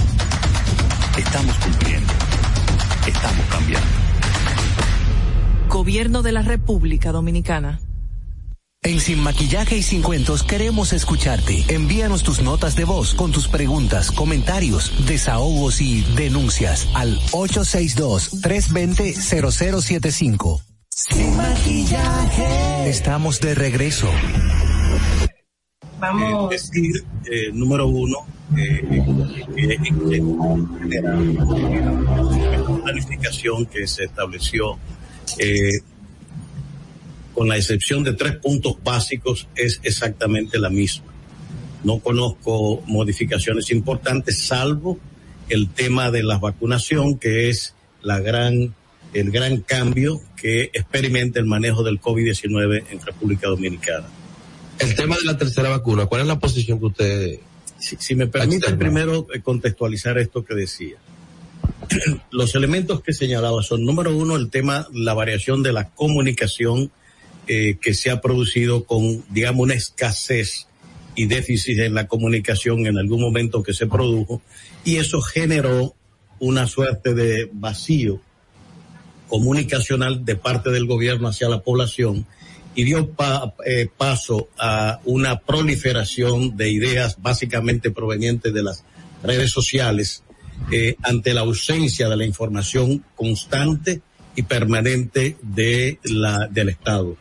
Eh, cuando pusimos la rueda de prensa se dio esencialmente por un hecho eh, para mí alarmante que fue eh, creo que trending topic en, las redes sociales un joven que eh, sufrió un ataque de epilepsia en la avenida Duarte, cayó al suelo y eso fue presentado. Miren cómo está goteando la gente por eh, COVID-19 en República Dominicana. Para mí eso era algo eh, extra- extraordinario que se presentara un hecho de esa naturaleza como vinculado a la epidemia. Y entonces eso nos llevó a que cada día estuviéramos nosotros modulando, controlando esa, eh, ese flujo permanente de, de información buena muchas veces, pero también mala intencionada y distorsionante que se daba. Entonces ese vacío yo creo que afectó en, en un momento, al menos eh, durante el inicio de la gestión presente, ha ido mejorando y, eso es, algo que siempre hay que tener muy presente. Segundo, el tema de la vigilancia epidemiológica. El seguimiento, rastreo, PCR, procesos de aislamiento cuando hay, sobre todo en los puntos calientes. El Gran Santo Domingo, que tenía una zona que ya fueron descritas, que tenían los puntos calientes, debió tener una intervención epidemiológica de salud pública. Y es bueno que sepamos una, eh, establezcamos esa diferencia. Una cosa es hablar del término clínicos del COVID-19 y otra cosa es hablar del ángulo de la salud pública y la epidemiología. Son enfoques totalmente diferentes, estar a la cabecera de un paciente en una cama que estar frente a una eh, epidemia a la cual hay que dar respuesta de salud pública, que incluye información clínica, pero esencialmente es totalmente diferente en ese sentido. Entonces, yo creo que por ahí va la cosa. La gran noticia es la llegada de las, de las vacunas, un proceso que ha ido evolucionando bien y creo que la única disonancia que puedo señalar es el anuncio justamente de la tercera eh, dosis en la forma en que se ha hecho y bajo los criterios con que se han hecho. Yo creo que eso es un elemento que introdujo innecesariamente, sin la información científica avalada todavía, sino solamente la información de las empresas productoras de eh, medicamentos. Es más, el gerente general de Pfizer ya en abril, habiendo empezado en enero a vacunar, estaba anunciando una tercera dosis. Pero, pero vamos a ver una cosa. Usted planteaba uno de los primeros elementos que era quizás el vacío comunicacional y en eso, bueno, pues de media y media, porque si también hubo una parte de la crítica actual al, al sistema yo al modelo fue que se continuó básicamente con los mismos partes que ustedes daban todos los días que en un momento determinado también uno se sentía como hasta, pero ven acá, todos los días hay una, una cantidad, una serie de, de información que va fluyendo, que va fluyendo, pero que finalmente uno ponía hasta en duda parte de los, de los datos que se vertían, pues que era un corte. No, no, el corte no era exacto, o sea, no era al día, sino a días anteriores. Entonces, en esa parte usted entiende que mejoró, entiende que va bien ya. Mire, el, lo, lo que nosotros hacíamos era un corte de 5 de la tarde, todos los días. De manera que eh, teníamos recogida toda la información básica. Funcionaba sobre la base en la parte hospitalaria porque creamos una información hospitalaria, una plantilla que recogía el 85% de todas las principales clínicas y hospitales donde teníamos COVID-19. Y lo otro es la información epidemiológica que es basada en el SINAVE, el Sistema Nacional de Vigilancia Epidemiológica. Las dos informaciones eran las que se servían. Yo soy de la idea de que la población reciba esa información tal cual es, no importa el número de muertos o de enfermos que tengan, pero que la población sepa en todo momento cómo se está moviendo el huracán. En segundo lugar, todo lo otro, por ejemplo, y yo he hecho algunas denuncias, en enero la hice de- del el reporte eh, entrecortado los muertos que se estaban haciendo, de una información se retrasó bastante porque llegan al SINAVE, hay una información de tipo obligatoria que clínicas, hospitales y direcciones provinciales tienen que hacer al sistema.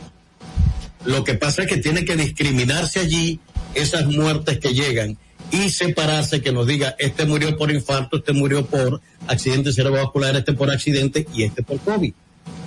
Esa, ese, ese proceso es bastante duro y tedioso.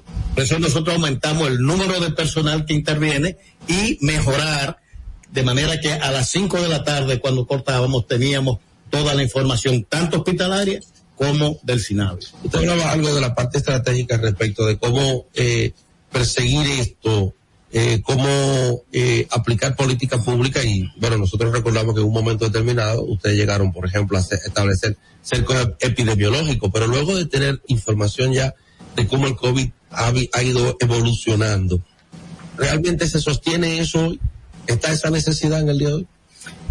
Mire, es que eh, desde el punto de vista epidemiológico, si ustedes me dicen que los puntos en el Gran Santo Domingo más calientes que teníamos era eh, eh, Cristo Rey, por ejemplo, que tenían una incidencia alta, o que en, en Villa Mella dos sectores también tenían una situación demasiado elevada y que tenían un peso en la ponderación del Gran Santo Domingo muy alta, entonces no se trata aquí de, de- de intervenir ciudades, sino de intervenir barriadas completas en las cuales se están dando esta incidencia sumamente alta. Es una acción controlada de intervención casa a casa, de vigilancia, de establecer el estado de situación y cuál es la manera de controlar los contagios que allí se están dando. Pero tenemos una pregunta, Angeli Moreno quiere. Vamos a ver, Angeli. Sí, eh, me gustaría saber el doctor Cárdenas, Sánchez Cárdenas, qué nos puede decir con relación a los subregistros. Él dice que después de las 5 de la tarde se hacía un corte para hablar de qué cantidad de personas estaban contagiadas, muertas y demás, pero había una cantidad, había una, ¿me escuchan? ¿Me escuchan ahora? No, ¿Me no escuchan? No están escuchando. A ver si nos pueden ayudar con el audio. Para que el doctor pueda escuchar. Me dice si me escucha ahora. Sí, bajito, pero te escuchamos. Vamos a ver. Ok, usted habla de que después de las 5 de la tarde se hacía un corte en salud pública para mencionar al día siguiente cuáles eran los eh, contagiados, muertos y demás. Pero en algún momento del día, después de las 5 de la tarde, había una cantidad de personas que morían con síntomas, pero que no se le hizo la, la, la, la prueba, que no estaban en estos registros que se estaban mencionando. ¿Qué pasó con esas personas que aún muriendo por los síntomas del COVID no se le llegaba a hacer la prueba y no eran tomados en cuenta como una persona que murió por COVID-19? Bueno, si, si es fallecido, todos los fallecidos tenían que tener, eh, eh, cuando tenían sintomatología, como usted dice, tenían que hacerse su prueba de PCR diagnóstica. Y si no, se hacía una tomografía que daba con los síntomas un diagnóstico también clínico acerca del vínculo de ese paciente con el COVID. Y en segundo lugar, la parte epidemiológica, que es el tema de, con- de contacto. Si esa persona tenía o tuvo un contacto positivo con el cual en los últimos días, vamos a decir, en el rango de operación de los 14 días del, del virus, se daba un diagnóstico de COVID-19 para ese caso. Y todos esos casos eran notificados y enviados al SINAVE, porque que esa es la obligación. El diagnóstico no solamente es que tuviera un PCR positivo, que es lo ideal que en cada caso se tuviera, pero también se daban mediante el acompañamiento de la tomografía, la sintomatología o un estudio de eh, complementario por de inmunidad. Pero se demostró, por ejemplo, la periodista Edith Febles demostró que estas personas que sí estaban muriendo por, por, quizá por la causa del virus, aunque no tenía precisamente la prueba, no estaban siendo tomados en cuenta en los reportes que se hacía de salud pública en ese momento. Bueno, yo no recuerdo, o sea, que se probara semejante cosa. Este, lo que yo sí le puedo decir es que evidentemente en todos los sistemas hay alguien que probablemente no sea 100% efectiva el registro de, de la información estadística. Pero yo diría que para los fines de conducción de las políticas, la mayoría de las, de las muertes que se produjeron estaban recogidas y contenidas en SINAVE y era suficiente para dar la indicación de por dónde caminar en la conducción política. Mucha gente aquí habría que tomar en cuenta un elemento adicional. La cantidad de jóvenes en la fase inicial de la epidemia que simplemente lo que tenían era una sintomatología leve y que pasaban como si fuera un resfriado. ¿Cuántos fueron esos? Y sin embargo, probablemente muchos de ellos en los estudios mundiales indican que sí padecieron el COVID, pero no aparecen registrados como tal. Por tanto, esa parte dentro del movimiento estadístico de cualquier país siempre está ahí. Sin embargo, no tiene la trascendencia porque no implica hospitalización, no implica muerte, no implica ingreso a UCI ni ventiladores, de manera que pasan de desapercibido, vamos a decir, para el sistema. ¿Se reconocen esos márgenes? Ministro, eh, ministro, eh, bueno, dije ministro, yo me estoy yendo. Nuestra Eh, compañera. ya me escuchan. Eh, es la costumbre. Miren, eh, yo tengo dos preguntas que voy a aprovechar. Primero, cuando estaban en, en este tiempo, cuando usted era ministro, eh, Orlando Jorge Mera le dijo que se iban a ver en los tribunales a propósito de una denuncia que hizo el PRM de irregularidades en compras y contrataciones. ¿Qué ha pasado con eso? La primera pregunta. Y la segunda, un poco más de curiosidad. Yo quiero saber cómo se preparaba usted para estas eh, ruedas de prensa que debo de decir, para mí, aunque muchísimas veces no, respondía a la pregunta que lo hacía, yo entendía que por lo menos sabía manejarse muy bien desde el punto de vista mediático. Esas dos preguntas. Bueno, en la primera pregunta que usted me hace, eh, él dijo que no veíamos en los tribunales, yo estoy aquí, estoy siguiendo mi vida normal, eh, eso no tiene fundamentación de ningún género, ni bajo la ley de compras y contrataciones, ni bajo ninguna cosa, porque no ejecutamos nada de eso. Ahí lo que hubo fue una cancelación de un proceso cuando se identificó que tenía fallos y sencillamente se canceló ese proceso. De manera que yo diría que básicamente eso era un, un acto de política eh, en un momento electoral que se hizo eh, a costa de poner en tela de juicio la moralidad de quienes conducíamos el ministerio en ese momento. Sobre la parte, cómo se preparaba mediáticamente, dice Natalie que lo hacía muy bien.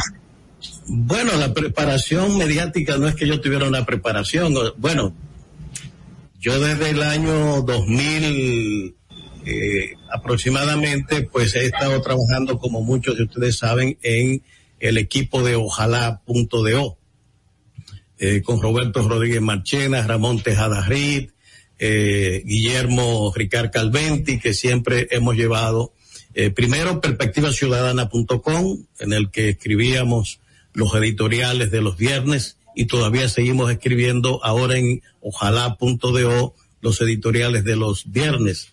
Y esa función eh, de comunicación la veníamos realizando. Teníamos también en el canal, eh, en Telesistema, eh, ojalá, un programa de televisión que llevamos a cabo diariamente.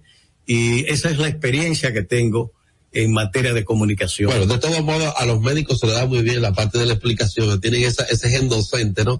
Pero mire, eh, eh, doctor, hay, hay un tema eh, respecto que se había quedado del otro punto. Usted decía, hablaba sobre la parte de la tercera dosis, la, eh, me parece que indicaba la falta de- de una data confiable, por tanto, lo que se tenía hasta ahora eran informaciones de este, los laboratorios, era la, posición que tenía, pero vemos que ya hay países como Israel, entre otros, que ya están experimentando la posibilidad incluso de aplicar una tercera dosis. ¿Cuál es su posición sobre eso?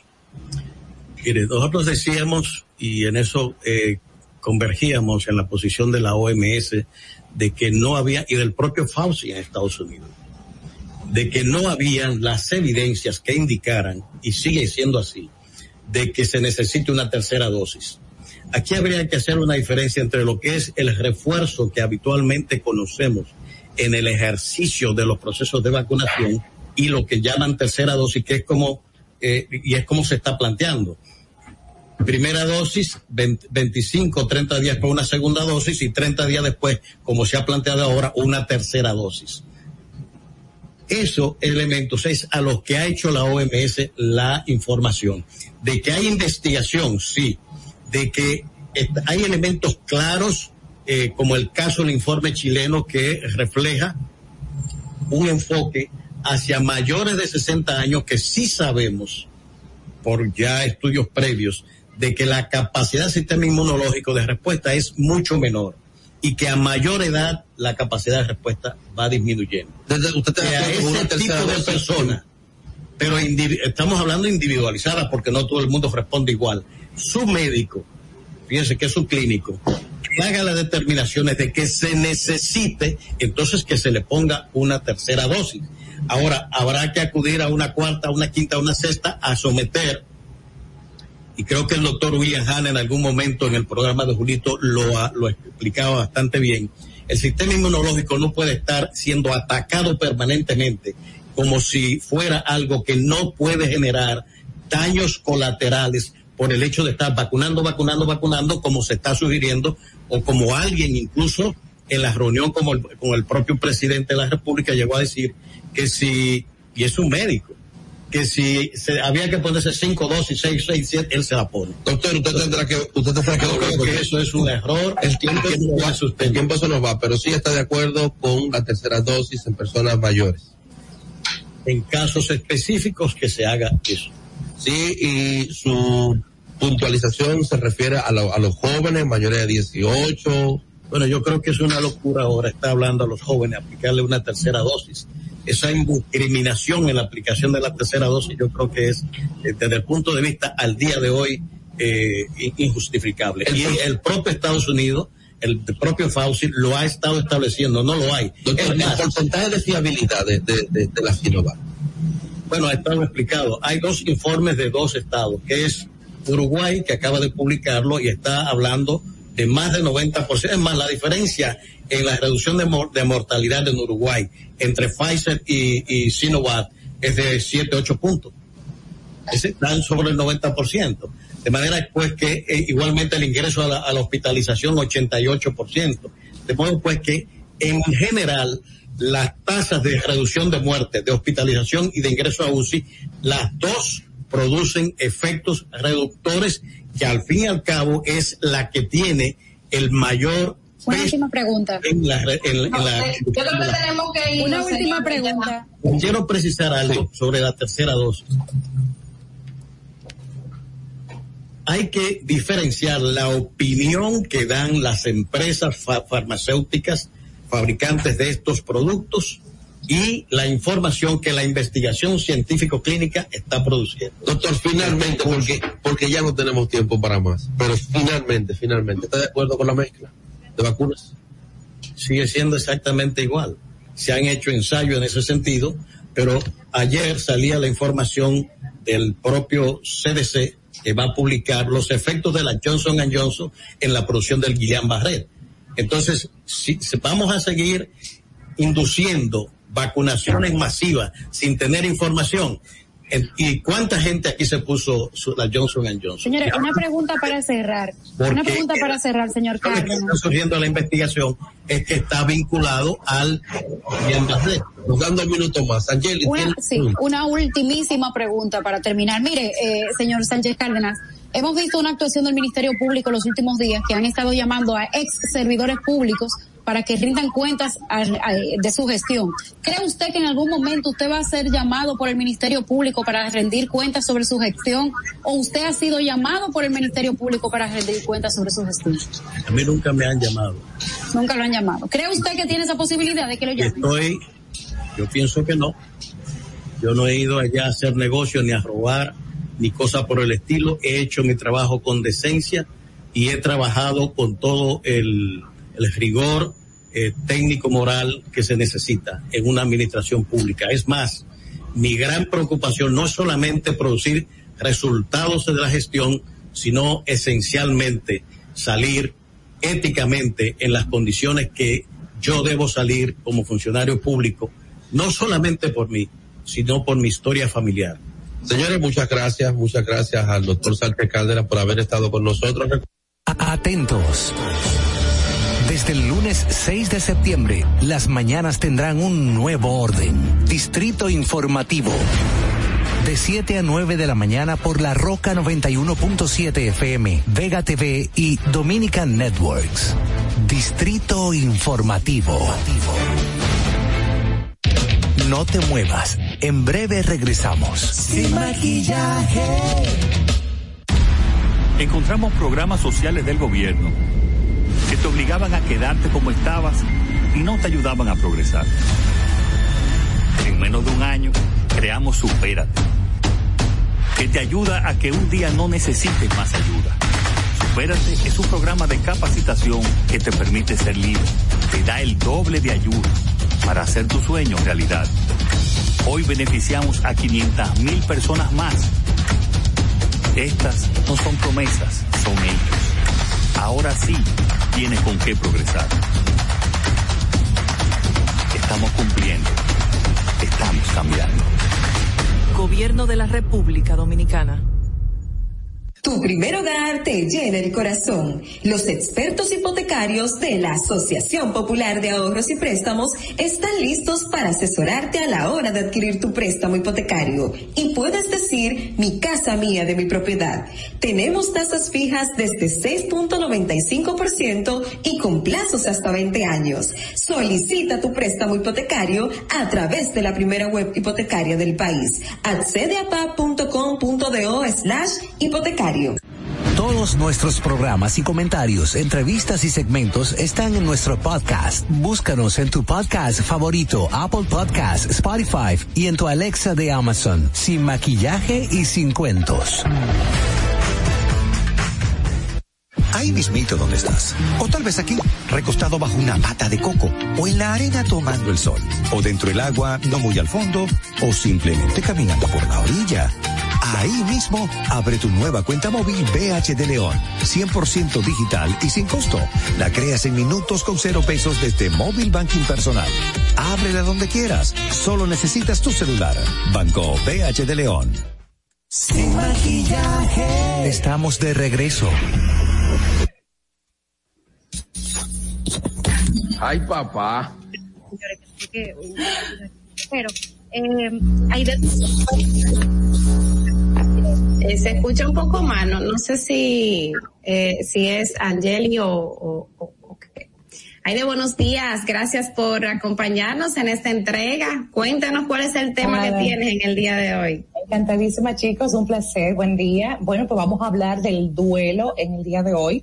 El duelo en su máxima expresión, porque eh, popularmente consideramos que duelo es cuando alguien se muere, pero duelo implica muchas pérdidas. Es un tema muy interesante y muy actual. Pues yo quiero que, bueno, Tú, sa- tú sabes, eh, buenos días, Aide. Tú sabes. Aide, que Natalie es una muchacha que, pues, ella está en su cosa. Entonces, a veces, ella decide romper.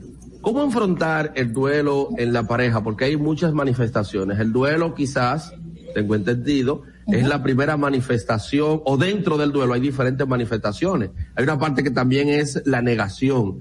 Entonces, me gustaría que empecemos por ahí para ver las diferentes partes del duelo y además el tema de la negación. Por ejemplo, mira, Angeli, negada totalmente a la situación que tiene con el micrófono. Dime. Oh Dios.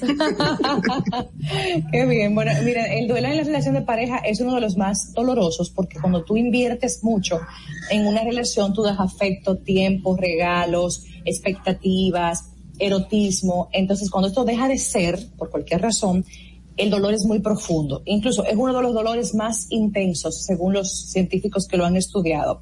El dolor en una relación de pareja también implica que yo tengo que dejar ir algo que yo no quiero realmente dejar ir. Es como una contraposición.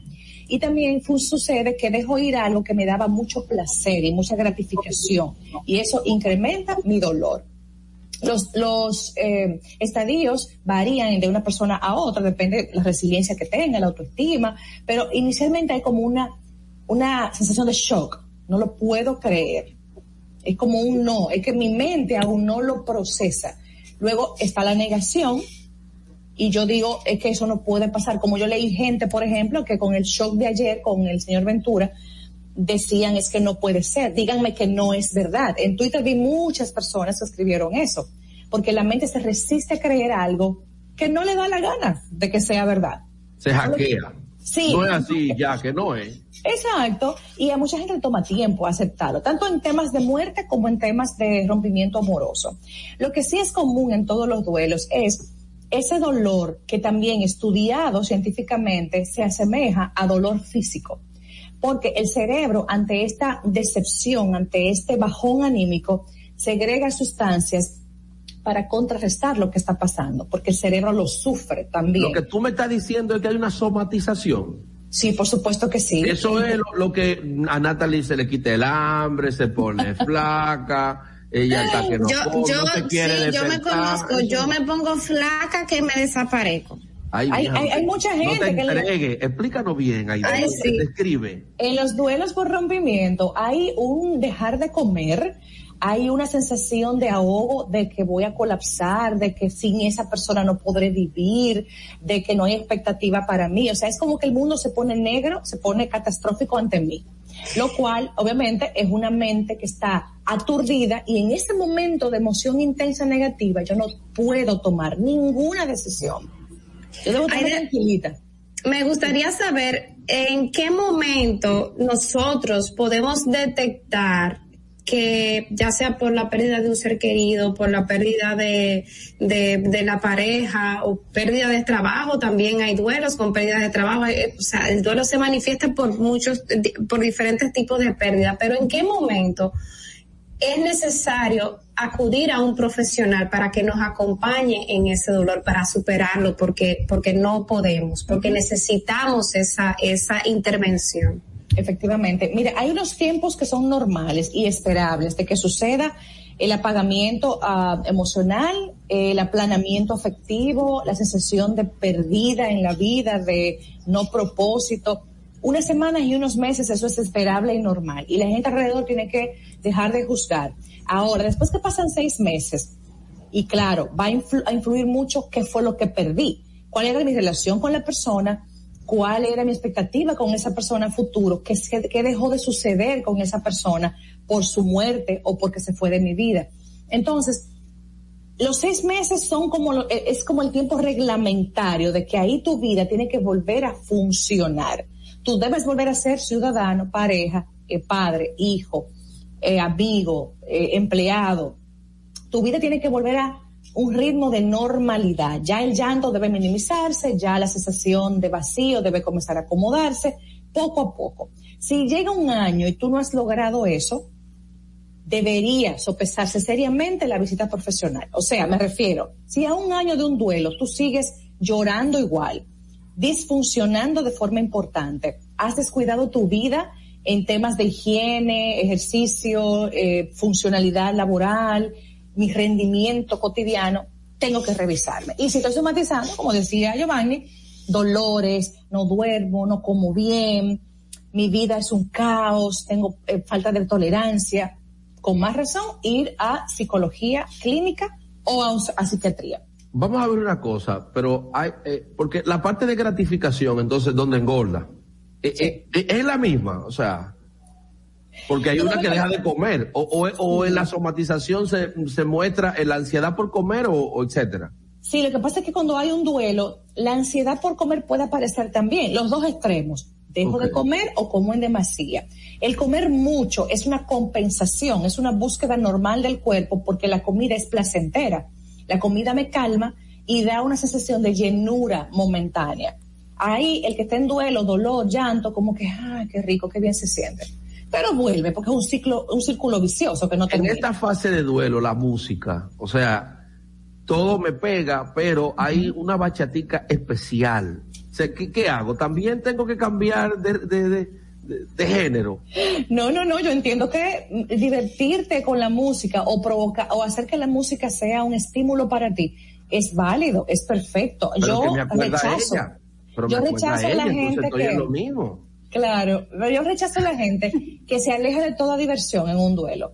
Eh, no, no, no. Yo creo que el duelo se vive internamente, pero que tú puedes tener tu, tu buscar tu alegría. O sea, buscar ah, tu momento de gratificación personal. Me voy a ejercitar, voy a oír mi musiquita, voy a ver una película de humor, voy a salir al parque. Claro que Pero es entonces válido. voy al gimnasio y allá, que se supone que tiene que haber música alegre, me ponen una salsa. Entonces la salsa, ¡tum! ¿Tú, tú me entiendes? Es un problema. Y eso forma parte también del duelo. Claro, Eh, claro. Por ejemplo, por Pero ejemplo esa música yo no la controlo. La del gimnasio es del gimnasio. Y yo sabré Claro, qué hago. Ah, por ejemplo, Angeli le, le sucede cuando va al gym. Automáticamente llega esa salsa que la atraviesa de lado a lado y ella vuelve a entregarlo todo. Explícanos ese proceso, Angeli, que la profesional te va a asistir. Hay una salsa que me dan duro. Yo conozco personas que ante un duelo se comportan y dicen, yo voy a salir de esto rápido, la vida es una, yo voy a seguir viviendo y voy a seguir disfrutando. La Y salida es buscarse otro. eh, no, no, no. Relaciones de transición, ¿verdad? En un rompimiento amoroso hay que darse un tiempito. Claro, influirá qué tiempo tú tenías con la anterior persona, si eran casados o eran novios, si fue algo muy breve, si fue algo muy profundo, etcétera. Pero hay gente que tiene una capacidad de reposición de pareja que eso es impresionante. Por- Entonces hay que cuidarse. Claro, porque por eso ahora, Angeli, Sí, eh, hay personas que viven el duelo de manera distinta. Sí. Eh, hay personas, por ejemplo, que no quieren eh, ver eh, eh, una una imagen de, esa, de ese ser querido que se que falleció, como que en ese mo- como que le, le va tan mal que no quieren verlo. Y hay personas que simplemente se aferran a una imagen, se aferran a una nota de voz, se aferran a cosas. O sea, se vive de manera como distinta. ¿Cómo tú no puedes explicar eso? Porque a veces el tema está en que uno no entiende al otro. Exacto. Y entonces la- esta, esta forma en la que yo vivo mi duelo, en que tú querías más o menos. Sí, sí. Cada persona tiene como un formato diferente. Mira, la gente que no quiere ni siquiera ver una fotografía, que no se asoma a la habitación, que no quiere que le hablen del que murió, está realmente en negación, no quiere recibir los estímulos que le recuerden a la persona, pero que eso es inevitable y los- lo va a recordar aunque no le muestren nada.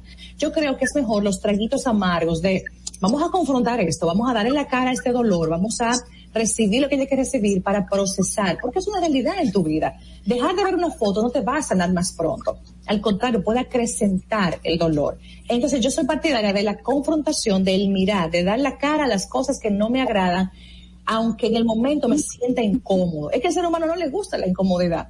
Y la incomodidad es parte de los aprendizajes de la vida y de retarme y de madurar y de evolucionar. Yo creo que enfrentar que sí que perdí a alguien, que es ley de vida, que seguiré perdiendo personas, pero que me puedo quedar con lo mejor de ellas, con sus enseñanzas, con sus testimonios, es realmente una muestra de adultez. Es comúnmente lo que yo asumo, los mejores momentos, los atesoro y a partir de eso entonces reconfiguro la vida, ¿verdad? Pienso que es, es la parte más inteligente de poder vivir un duelo. Claro, y perder a alguien me enseña que las personas que me quedan todavía, debo valorarlas, disfrutarlas, tratarlas diferente, modificar conductas, eh, más tiempo de calidad, porque una muerte me dice, hey, qué, qué efímera es la vida, que de repente se nos puede ir la gente, valora, agradece, no te quedes molesto con nadie, haz la paz o maneja tus temas. O sea que yo creo que hay mucho que aprender y que madurar cuando se nos va alguien. ¿Cómo Angeli puede dormir después de, de- de vivir una ruptura, este tipo de duelo, ya sea de un familiar, una pareja? Porque ella se fue del tema central. Ajá. Eh, tú te diste cuenta porque ella está, pero ¿cómo ella puede dormir? Vamos a darle un consejo a Angeli para que Ay, no. Con un tecito. Aide, yo te voy a poder hacer, yo te voy a hacer la, la pregunta que él quiere. Él quiere saber cómo una persona como J. Lo puede salir tan rápido de una ruptura. Porque míralo, míralo, hasta va a coger, mira, mira, cogió, la- mira, bebió agua. Ay, J-Lo, hasta yo puesto a estudiarla. ¿Y ¿Qué pasa con esta mujer? J-Lo tiene ya una normalizado el de que termine con uno, venga el otro, siguiente. J-Lo tiene un estilo Pero- de vida donde ella pero- diga, yo soy dueña de Son mi relaciones públicas. Ay, de- yo, yo como que no creo que, es que yo no creo tampoco que eso sea tan sincero. No, eso es relaciones públicas, Eh, no, señor, no, no, eso es el no, publicista. ella- eh, Ben Affleck y Jennifer López no van a, a continuar, o sea, eso es notorio, eso es emoción pura y eso es un golpazo al otro y eso es yo soy yo estoy buena y tengo mucho dinero y hago con este entrepierna lo que yo quiera, o sea, básicamente por ahí va la cosa. Yo siento que es ego, que él ya está dejando ver su Yo, ego. yo me voy con la profesora, ahí lo que es dinero. Y, y, por ejemplo, ella publicó una imagen donde decía, estoy pasando el momento más feliz de mi vida. ¿Cómo tú les, qué lectura tú le das a eso? Todo No, lo no, contrario. no, ella está- hay una hay una venta, ahí en redes sociales hay un mercadeo fuerte, creo que él saca una película pronto, o sea, todo aquí tiene que ver con imagen, con branding, con la parte empresarial de ellos dos. Yo no digo que no haya un gusto, pero hay mucha sensualidad, hay mucho erotismo a flor de piel, que no es que esté mal, pero ese único elemento no sostiene ninguna relación. Perfecto. Mira, eh, Fran, Franger García pregunta que cómo los PLDistas pueden superar el duelo. Ah, bueno, eso es un tema como aparte, porque gente para cortar. Tienen primero que ser humildes, reconocer sus errores, tienen que entregar los robados y tienen que hacer una- unas cuantas estrategias de relaciones públicas. No, en serio, en serio hablándote, yo sí creo que hay muchos exfuncionarios que quizás no ahora porque ya ha pasado un tiempo, pero al inicio era una negación total, era como que, como que la sociedad estaba, o sea, ellos estaban de espalda a lo que estaba pasando y, y defendían eso que ellos creían personal y, e Internamente. personas, créeme, yo los he, los he visto. Hay duelos porque perdí las comodidades, las facilidades, eh, la- las relaciones que tenía, el yo resolver problemas así, pasar, saltarme pasos en procesos. O sea, sí, han, han padecido el no tener ya esas condiciones. Yo lo que ¿Y eso se puede considerar como duelo? Claro que sí, porque aunque hayan hecho cosas mal habidas o mal hechas, obviamente, eh, están eh, perdiendo algo que les gratificaba, que les daba placer, que fue lo que dije al principio. O sea, el duelo es perder algo que a mí me gustaba tener, sea cosa o sea persona. Y cuando eso se va de mi vida, por la razón que sea, hay un dolor emocional importante. Miren la sonrisita, Angeli. Angeli, ¿qué fue lo que perdiste? No, que eh, ella está hablando de duelo. Yo creo que ellos están en una etapa de ansiedad, porque usted sabe lo que es ver el de adelante, el del medio, el del frente. Eso es, señores, miren, una etapa de ansiedad porque ellos Ay, ¿Por qué pierden el pelo? ¿Por qué están quedando calvos? Eso es somatización. Eh, y cuando hay, cuando hay, Calvo. cuando hay duelo, cuando hay, cuando hay duelo, el cuerpo está como en alerta, el cuerpo está como en, como si fuera plan de ataque, entonces activa muchas sustancias que lo que provocan es descompensación en el cuerpo y los órganos que más se afectan o las partes son las más vulnerables o las que genéticamente tienen mayor eh, sensibilidad. El pelo, la piel, hay gente con acné, con alergias, con dolores, con inflamaciones, con problemas gástricos. El estómago es muy sensible cuando hay somatización. Es que está describiendo la foto Sí, del fin de semana. piernas que flojan, gastritis, úlceras. La somatización es muy real y, y es muy, muy parte del, de los duelos. Claro que sí. Taquicardias, boca seca, entre otras cosas. Sí, mire, aunque Giovanni acaba de escribirme que quiere seguir preguntando, eh, tenemos una pausa y vamos a tener que irnos a la pausa y luego vamos a retornar con más informaciones en este sin maquillaje y sin cuentos. Así que muchísimas gracias, Aide. Siempre. Un abrazo. Y ahí hasta la próxima. va a ser la cita. Atentos. Desde el lunes 6 de septiembre, las mañanas tendrán un nuevo orden. Distrito Informativo. De 7 a 9 de la mañana por la Roca 91.7 FM, Vega TV y Dominican Networks. Distrito Informativo. Desde Santo Domingo, you're listening to 91.7 La Roca. Hello, Moto. Disfruta la noche con el Moto E7 de Claro. Toma fotos y videos nítidos de noche y de día con su cámara de 48 megapíxeles. Disfruta de tus juegos y películas favoritas en la super pantalla Max Vision HD Plus de 6.5 pulgadas. Moto E7 para estar siempre conectado. Adquiérelo en cómodas cuotas a través de tienda en línea con delivery gratis o en puntos de venta Claro. En Claro, estamos para ti.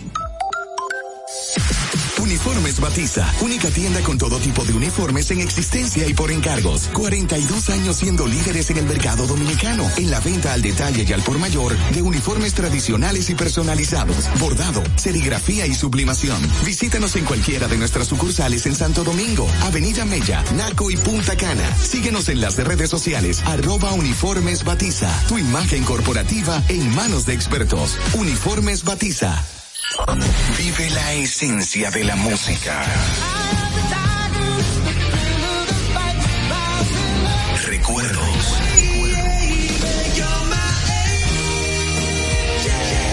Emociones.